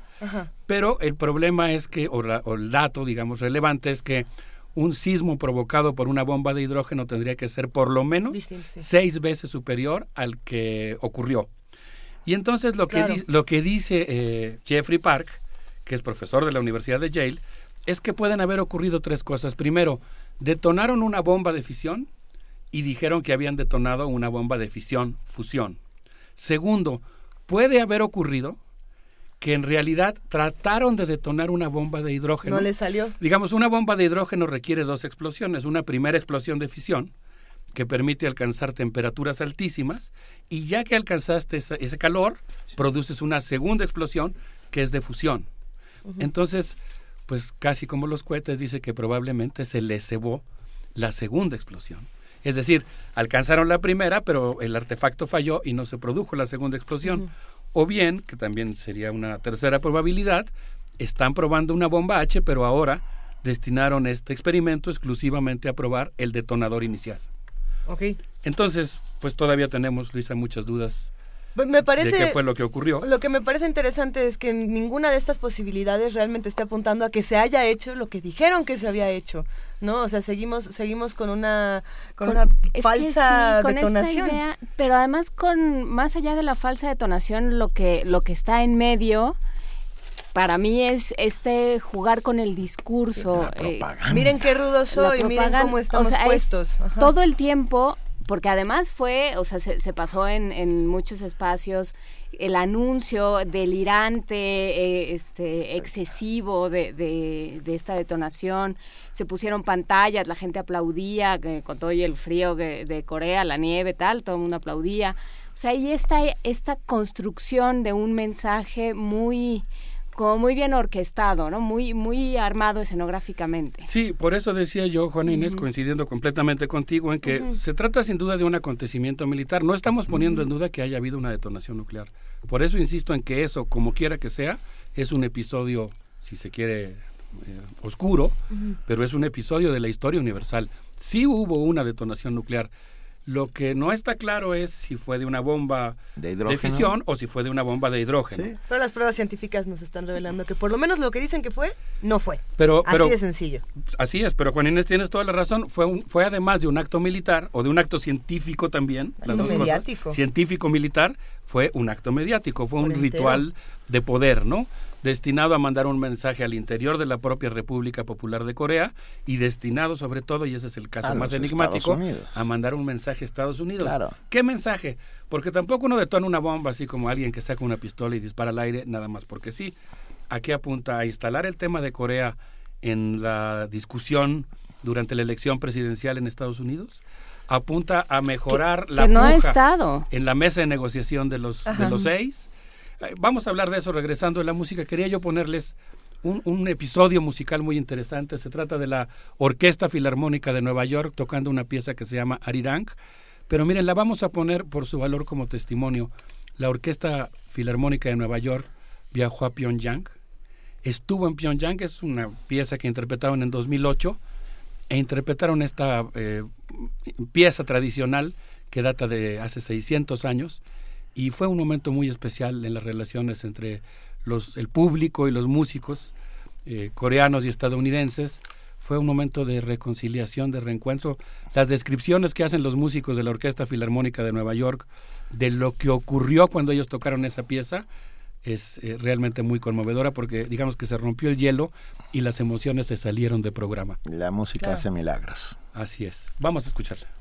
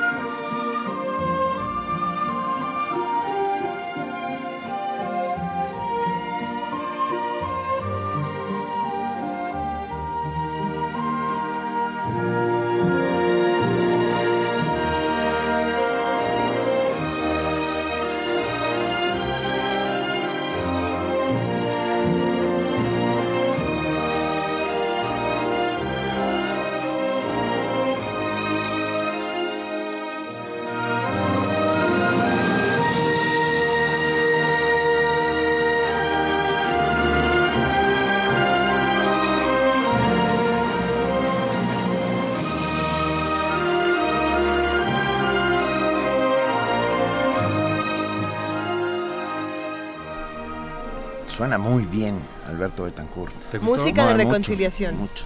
A, mí me gustó mucho. Yo acabo de encontrar un libro que apenas estoy empezando a ojear que se llama Música y Conflicto de John Morgan. Ahí eh, Kate Howard escribe un capítulo sobre Corea y dice cosas muy hermosas sobre la música, ¿no? Cómo es que una tradición de pronto en la guerra se bifurca, como ocurrió en el caso de Corea. Al ratito vamos a poner rock de lo que llamamos Corea del Sur, ¿no? Pero cómo la misma tradición musical se bifurca entre lo que ocurre con la música en el norte después de la terrible guerra de Vietnam tan sanguinaria, ¿no? esa invasión eh, estadounidense para sofocar al movimiento popular en Corea, con lo que ocurre en Corea del Sur, que pasan otras cosas, digamos. Y luego, bueno, cómo la música se convierte en un instrumento de guerra. Hoy, actualmente en la frontera entre Corea del, entre la República Popular de Corea, a la que le llamamos Corea del Norte, y Corea del Sur, hay una guerra de altavoces en la frontera, a ver quién tiene mayor mayores decibeles, ¿no? Es como cuando dos personas están gritando para ver quién le gana, quién supera en la voz a la otra. Pero al mismo tiempo, pues existen casos como este que acabamos de escuchar, en los que la música también sirve para darle un vuelco a la historia e iniciar un proceso de reconciliación, aunque en este caso pues fue efímero, ¿no? Y, y, como suele ocurrir, le empiezas a rascar y después me enteré que Arirang también ha sido usado como himno por algunos batallones militares en Estados Unidos todo, todo un tema, pero qué bueno que te gustó, Benito. No, no, mucho. Bueno, pues si pasamos a la otra parte, aunque estamos solamente arañando el tema, valga la expresión, de qué significó el estallido de la bomba, yo lo primero que me preguntaría es qué pensaron los líderes del Partido Comunista Chino el día que Corea detonó la cuarta bomba. ¿Lo sabían? ¿Se sorprendieron? ¿Lo aprobaron? ¿O pensaron que su aliado se había salido del huacal? Se había vuelto loco. De acuerdo a Bruce Cummings, en una revista muy prestigiada, el Boletín de los Científicos Atómicos, que a mí me gusta citar cuando hablamos de este tema, porque la revista se fundó eh, justamente eh, en, como parte del proyecto Manhattan por el único científico que decidió eh, abandonar el proyecto, digamos que su conciencia le impidió seguir participando en un artefacto que podía destruir a la humanidad. En esta revista, Bruce Cummings publica un texto que se llama eh, ¿Por qué Corea puede decir que no? Y ahí plantea que es probable que un sector de la dirigencia comunista china vea el arsenal norcoreano como un esfuerzo en la contención del eje Washington-Tokio-Seúl. Pero seguramente otro sector debe opinar que las provocaciones norcoreanas son una coartada excelente para que Obama sature de armas la región. Las relaciones entre China y la República Popular de Corea oscilan entre la hermandad. Hay que recordar que la guerrilla china y coreana se unió para combatir a la feroz eh, invasión japonesa.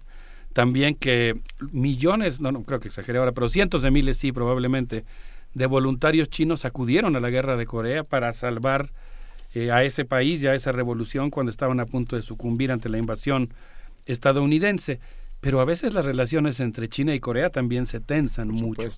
Bueno, pues eh, las relaciones entre China entonces oscilan, entre China y Corea oscilan entre la hermandad y los ataques de celos. Por ejemplo, el año pasado, el Comité Central del Partido Comunista Chino envió a Liu Xun-yang al cumpleaños número 70 del Partido de los Trabajadores de Corea, pero en un momento anterior, cuando Xi Jinping visitó Corea del Sur y se encontró con Park Geun-hye, la presidenta de Corea. Eh, Corea del Norte respondió probando sus misiles de alcance intermedio. Entonces hay momentos de acercamiento, como cuando el Comité Central envía a alguien al festejo de los 70 años de la Revolución Coreana, y hay momentos de tensión, como cuando se encelan porque Xi Jinping visita a la presidenta de Corea del Sur. Entonces, pues eh, es muy interesante ver lo que ocurre, Luisa. Yo pensaba, no sé, eh, Juan Inés también, eh, por ejemplo, el 15 de enero, la agencia Yonhap informó que la segunda flota de la Armada de Corea del Sur realizó un ejercicio con fuego real en el Mar Amarillo. Un ejercicio con fuego real quiere decir que dispararon proyectiles de artillería y eh, lanzaron minas antisubmarinas, entre que si es cierto o no que está trucado el video donde se ve al dirigente coreano eh, celebrando el lanzamiento de un misil eh, lanzado desde un submarino, entre que es cierto no, están probando las minas antisubmarino. Hay que imaginarnos lo que significa para Japón. Uno cuando ve el mapa y ve la amplia frontera que tiene China con Corea, el pedacito de frontera que tiene con Rusia y luego pues toda la cercanía no de Japón que a lo largo de todo su litoral norte bordea pues principalmente el mar de Corea del Sur, pero que está al alcance de la mano de Corea del Norte, pues se puede comprender que, por ejemplo, Shinzo Abe ha reaccionado muy violentamente porque considera la detonación coreana como una amenaza para su seguridad. ¿Y lo fue? Bueno, Está muy eh, cerca. estamos hablando de un misil que eventualmente, que son, eh, bueno, ahora detonaron una bomba, pero también han estado probando sistemas misilísticos. Y uno de los misiles que probaron es de, al- es de largo alcance. Es decir, que podría llegar a la costa occidental, de Estados, Unidos. Claro, e- esa es el, el- la amenaza permanente y por eso están temblando en los Estados Unidos. Y en Japón. Y en Japón, que por está, supuesto, mucho, que más está cerca, mucho más cerca. mucho más cerca. Ahora, ¿cuál es el problema con eso, eh, Juana Inés? Yo pensaba que en este caso el asunto es que ya hemos hablado de Shinzo Abe. Y según nos dice eh, eh, Zappa, que es un autor que publicó un texto en The Bulletin of Atomic Scientists, él cita a un investigador que es Ulf Hansen, que es doctor por la Universidad de Freie de Berlín, y dice que el principal problema de la detonación coreana es que puede ofrecer un argumento para que el agresivo Shinzo Abe, que está a punto de aprobar las reformas constitucionales que le permitirían a Japón realizar militar, eh, operaciones militares en el exterior, pueda aprobar también un alto presupuesto militar que implicaría desatar una carrera armamentista en la zona. De tal manera que pues en realidad estamos ante un eh, evento que puede desestabilizar realmente la región. Y eso pues sería muy preocupante. Una región por- eh, que lo último que necesita en este momento es desestabilización. O sea, en realidad es que es una región de la que hemos estado hablando eh, los últimos Ya seis meses. semanas, sí. No, Meses, meses, meses, ¿no? en Entre, realidad. entre Rusia, China, este, que reabren la ruta de la seda, que si el gasoducto, que si Japón, Corea, de- todo. Japón, Japón toda se queda un poco en la periferia cuando se habla de estas cosas, pero Mm, cada vez pues se está no, acercando porque, re- porque volvió a tener ejército. Ahí está. Sí, se ha quedado un poco en la periferia en el sentido de que está en recesión desde hace mucho tiempo, no, no despega su economía, pero pues sigue siendo la tercera, cuarta economía más importante del mundo, Sí. Posee buena parte de la deuda de los Estados Unidos y el problema pues es que ahora tiene un presidente que es extraordinariamente agresivo y partidario del militarismo. Ujú. vuelvo a insistir en que necesitamos conocer y fomentar la amistad que nos une con Japón desde que el primer samurái desembarcó en el fuerte de San Diego en Acapulco hasta la fecha, pero eh, como parte de esa amistad pues tenemos que observar también un fenómeno político tan importante como es el ascenso de alguien que casi creo que podríamos calificar como representante de la ultraderecha japonesa como es Shinzo Abe. Por cierto, eh, la presidenta de Corea, que eh, Park Geun-hye, que pues parece que tuvo un padre que colaboró con, la- con los militares japoneses, a pesar de eso tiene algunas diferencias con Shinzo Abe. Hay un problema muy serio entre ambos países porque cuando Japón invadió Corea, eh, utilizó a muchas mujeres para crear un servicio de prostitución para las tropas japonesas. Y ahora muchas de esas mujeres que fueron violentadas, evidentemente, están exigiendo indemnización y han documentado el caso. Y le han exigido a Japón que pague las indemnizaciones y eso ha sido un problema muy importante en la relación bilateral entre Japón y Corea del Sur.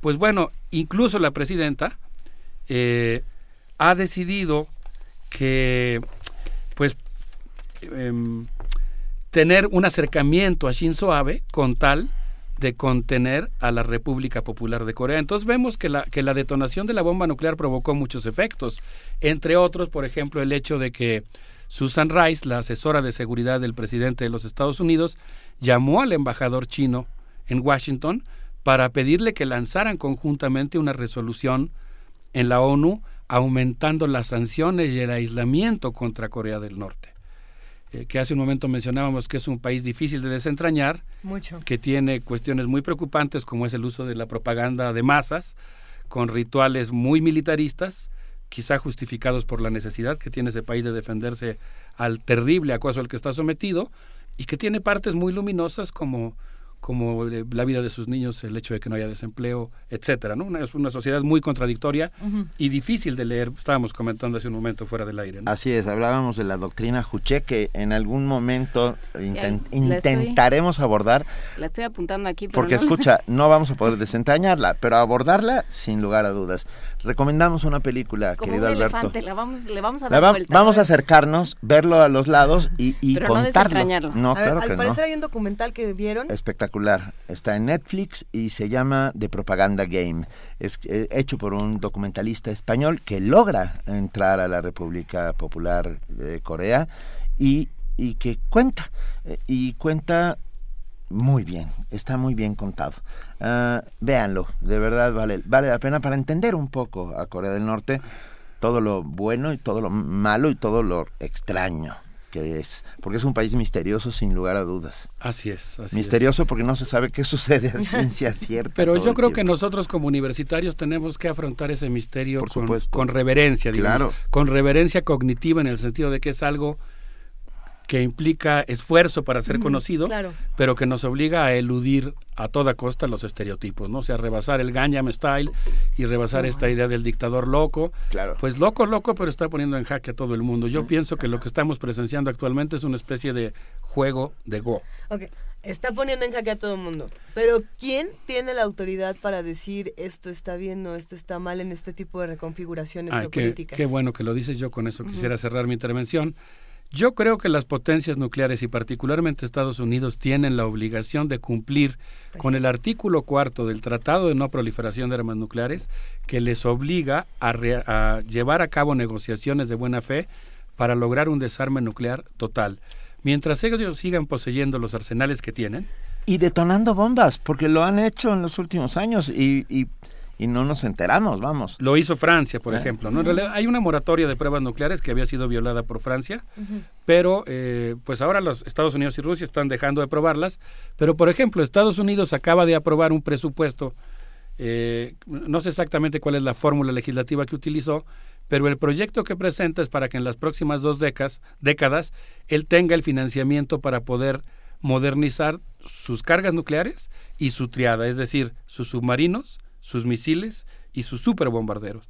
Entonces, muy bien dices, Luis, en realidad eh, hay toda una maquinaria mediática que sataniza Corea. Yo, por supuesto, estoy en contra de la detonación. Pues sí. Yo creo que viviríamos mucho más seguros todos y que para la agenda social popular no hay duda de que es indispensable un mundo desnuclearizado. De acuerdo. Y que ahí México tendría que jugar un papel en lugar de irse a meter a Medio Oriente, a meternos en una A, a guerra. Pero darle, de eso- a darle eh, condecoraciones al rey de Arabia Saudita. Eh, yo pienso que hablemos de eso en el próximo Mundo Ah, pues sí, creo que Estoy- vale ¿Les parece bien? horror, Porque me sí, parece muy preocupante. Quisiera pues cerrar ahora sí realmente mi comentario.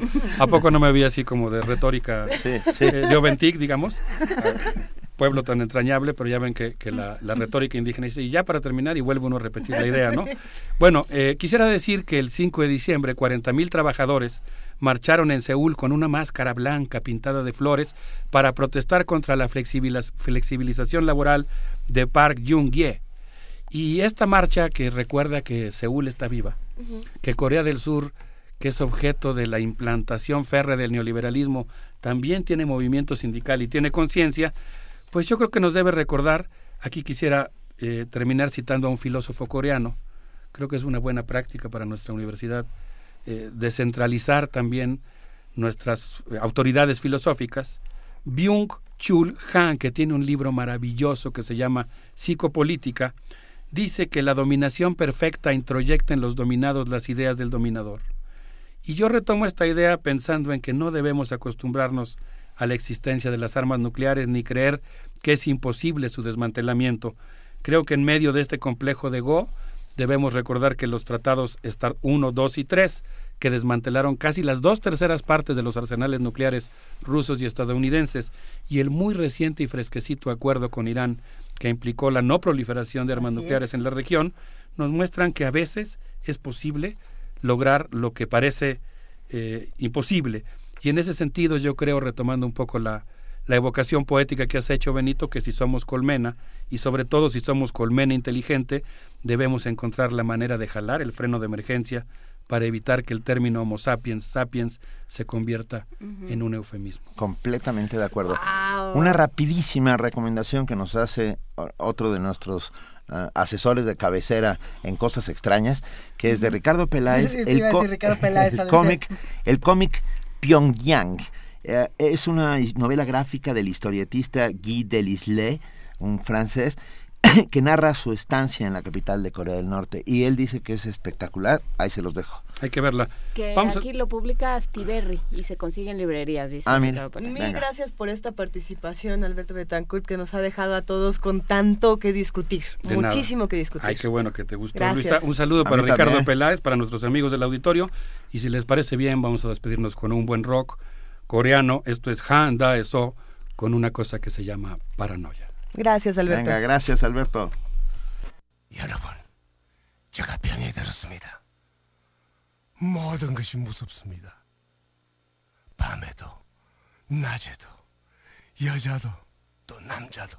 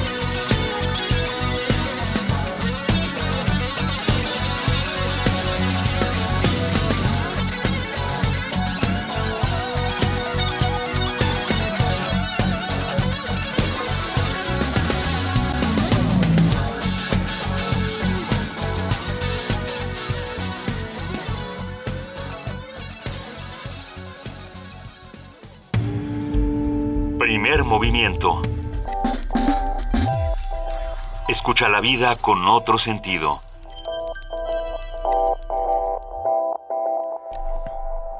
Nueve de la mañana, 45 minutos después de esta ardua conversación sobre explosiones atómicas y Corea del Norte, pasamos con el Programa Universitario de Derechos Humanos y ya tenemos en la línea a su director, Luis de la Barrera Solórzano. Muy buenos días, Luis, bienvenido. Juan Inés, Luisa Benito, auditorio de Radio UNAM, muy buenos días. Muy buenos días. Muy buenos días. ¿Cómo, cómo sigues de tu gripa? Ya estoy Muy bien, afortunadamente. Muchas gracias. Nos da muchísimo gusto. Adelante. Un fantasma perverso recorre la causa de los derechos humanos. El fantasma de la deriva punitivista, el cual aconseja que todo señalamiento de un servidor público como responsable de violación a esos derechos, independientemente del sustento probatorio, debe culminar en una severa sentencia condenatoria. Por supuesto, todo atropello de la autoridad contra cualquier persona amerita el castigo proporcional a la gravedad del ilícito. La impunidad atenta contra la vigencia efectiva del Estado de Derecho. Pero si la acusación y la condena se hacen sin las pruebas que demuestren la culpabilidad del acusado, se estará procediendo como lo hacía la Santa Inquisición. Sin embargo, ha ocurrido que se formulen acusaciones y o se dicten condenas carentes de pruebas contra los acusados ante la celebración o el silencio de ONGs, partidos políticos, salvo que el acusado sea un correligionario y columnista. Quien se atreviera a alzar la voz ante el tribunal inquisitorial defendiendo a un acusado de bruja o de herejía, se exponía a que se le acusara de cómplice. Ahora, quien cuestione una acusación por violación de derechos humanos, quizá tema que se le tilde de simpatizante del perpetrador. ¡Qué ironía! Los derechos humanos surgen en el siglo de las luces, entre otras cosas, en oposición a los juicios inquisitoriales, y ahora existe una tendencia que propugna juicios inquisitoriales contra todo acusado de violar derechos humanos. Recordarán los lectores menos jóvenes, los radioescuchas menos jóvenes, los observadores menos jóvenes, el episodio sangriento del asalto y la recuperación del Palacio de Justicia en Bogotá. El 6 de noviembre de 1985 fue ocupado a sangre y fuego por el grupo guerrillero M. consejeros, empleados y visitantes.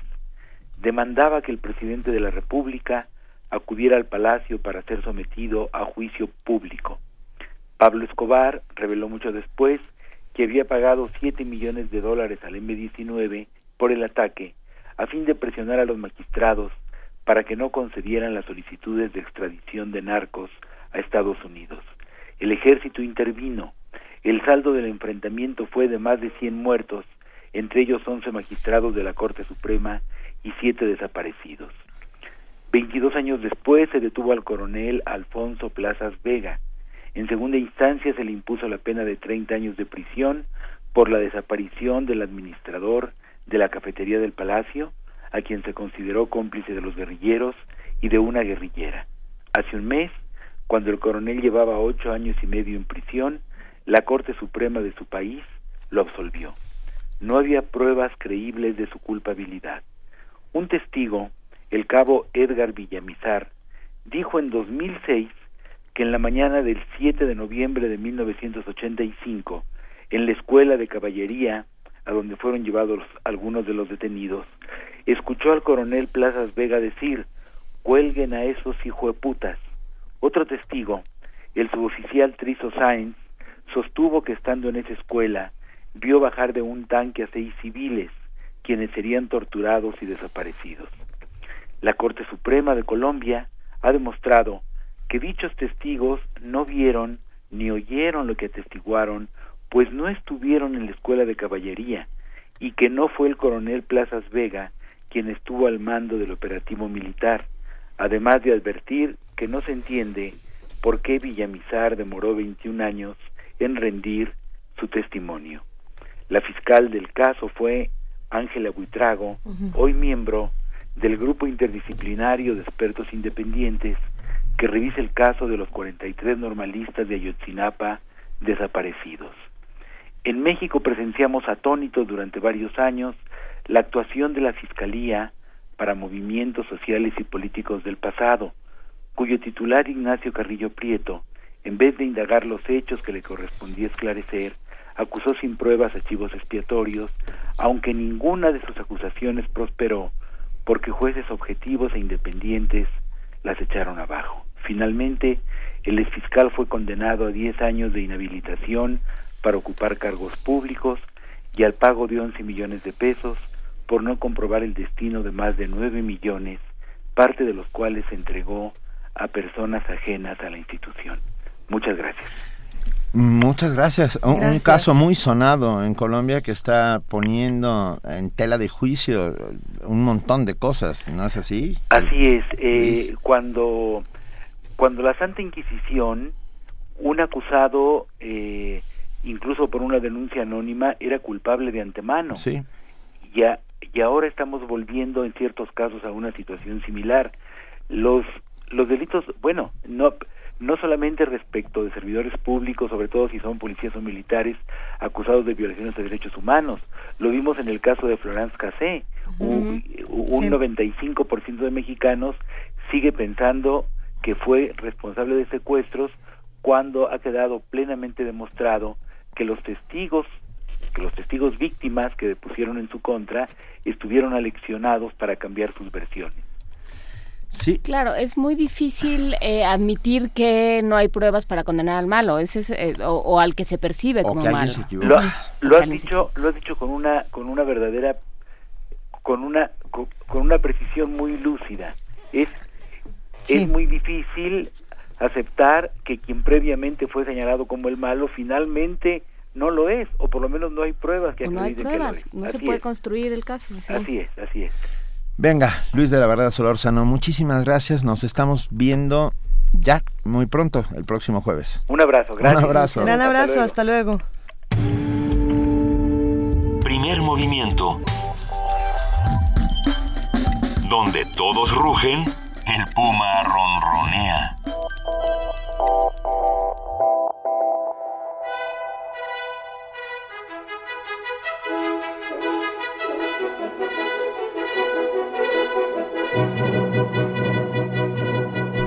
¿Es un pájaro? Mm, no, no, no estoy segura. Ah, es la cumplidora. La, la cumplidora, la cumpleañera. Cumplidora, hoy cumpleaños. ¡Feliz cumpleaños, cumpleaños, Frida Saldívar! Frida Saldívar. Muchas gracias, muy buen día. ¿Qué va a pasar? Hoy, hoy de cumpleaños nos vas a contar qué va a pasar hoy en Radio UNAM. Así es. ¿Qué va a Hoy, pasar? en el 96.1 de FM, aquí donde ustedes nos están sintonizando, escuchen al terminar el primer movimiento las conspiraciones de Otto Cázares. En Buffet Babel, a partir de la una de la tarde tendremos Creación Viva.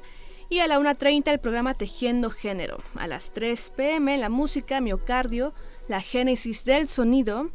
Y a las 3.30 la retransmisión de México en el aire con Bien. Sara Sefcovic hablando de su libro Atrévete. A las, al 10 para las 4 sintonicen el corte informativo de la tarde y por la noche los de resistencia modulada. A partir de las 9 de la noche tendrán en entrevista a los supercívicos. Y en la sección de... Volvieron los supercívicos. Así es. Ay, qué bueno cuando vuelven los supercívicos. A las 9, aquí en Radio UNAM, 96.1 de FM.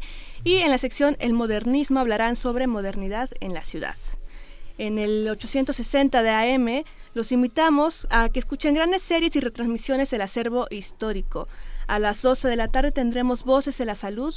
Y cuando sean las 5 pm podrán escuchar sobre el cine y la crítica de Carlos Monsiváis.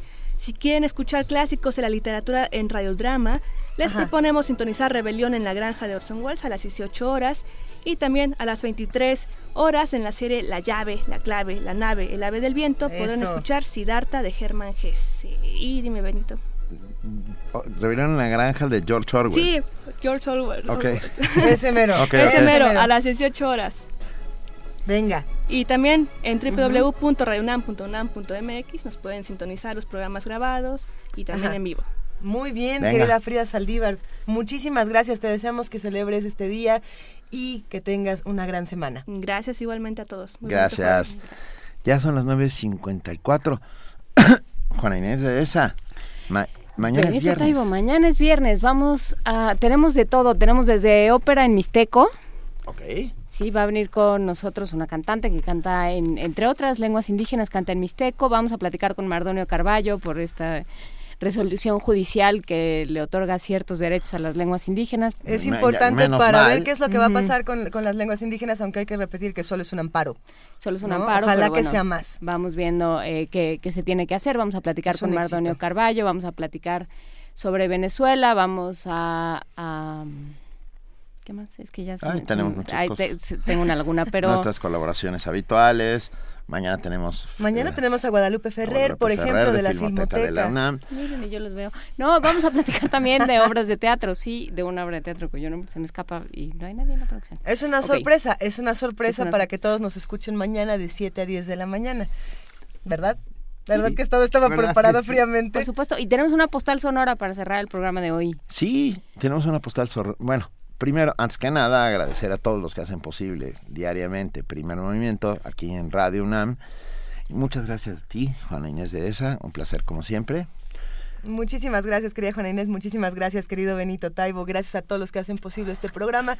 Esta postal sonora con la que nos vamos a despedir, esperemos que les guste. Se la vamos a dedicar a nuestra compañera Frida y a todos los que nos están escuchando y a todos los que abonaron con estos comentarios que no tienen ni idea de No, cómo nos hicieron tuvimos- reír. Bueno, no, No, no, bueno. el Gracias. goloso mestizo adquirió Todavía- todavía Es que hace no, no unos- se ha detenido. Porque además ya nosotros pasamos a un segundo plano, ya lo que lo que estuviera sucediendo en el 96.1 de FM ya Todavía hace unos minutos llegó uno de a mí me gustan las tortas de gelatina.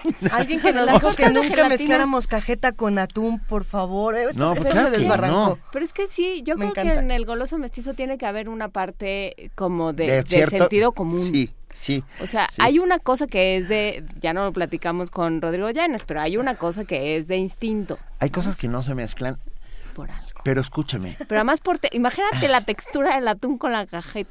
Y en, y no, en no, cambio no, yo puedo gracias. decir que una de las grandes sorpresas de mi vida fue en un puesto de jugos tomarme un batido de leche con limón. Decimos. Un- era bueno, batido o licuado. Es que no era licuado porque era limón.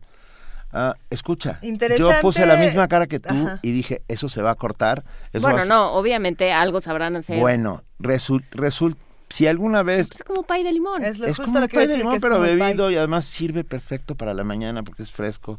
Es súper rico. ¿Qué te puedo decir? A, a veces pasan cosas que te sorprendes. Hay golpes en la vida tan fuertes. Yo hago Yo un, no sé. yo Yo hago no- un yo no sé. gazpacho con tropiezos de mango manila. Ah, pero eso sí. O sea, estas mezclas. Bueno, ahora había claro, quienes nunca aceptaban el chocolate con sal y de ahí salieron los platillos más y el deliciosos chocolate del con sal universo. es una maravilla. Sí, pero también ocurrieron horrores como el Carlos V Chamoy. ¿Existe eso? Existió, Ah. fue una muy mala idea. Existió durante dos días. hasta- Sí. Fueron demandados. Así, así fue como agradecemos mucho a todos los que nos escribieron porque como pueden ver el goloso mestizo no termina nunca. Nunca, nunca. Esto podría dar Síganos para, platicando para de sus una serie. experimentos del goloso mestizo. Para todos ustedes les dedicamos esta postal sonora que nos envía Berenice Hernández, a quien le mandamos un abrazo. Feliz cumpleaños Frida y nosotros nos despedimos. Se llama, esta postal sonora se llama Montones de a 10. Fue un placer estar Mándenos con postales ustedes. sonoras Mándenos también. postales sonoras, por favor. Lo agradecemos mucho. Primer movimiento unam arroba gmail.com. Esto fue justamente Primer Movimiento. El mundo desde la universidad. Es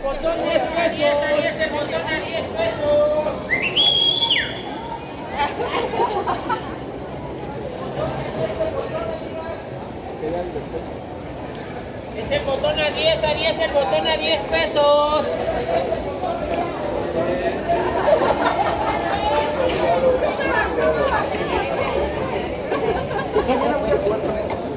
A 10 el botón, a 10, a 10 el botón, irá. ¿Sí debe de cocha? No mames, está viniendo el Cerna, güey. Está dando con el Cerna, le digo que lo adegua, ¿no?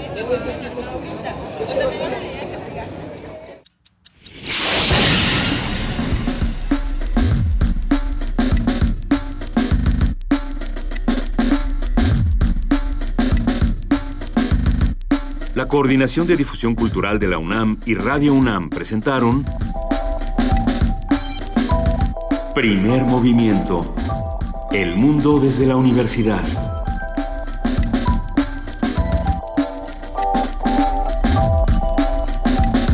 Operación técnica Arturo González. Información Antonio Quijano, Amalia Fernández, Miriam Trejo, Dulce García, Cindy Pérez Ramírez, Cristina Godínez, Abraham Menchaca y Vania Nuche. Producción Silvia Cruz Jiménez, Frida Saldívar, Paco Ángeles y Tamara Quirós.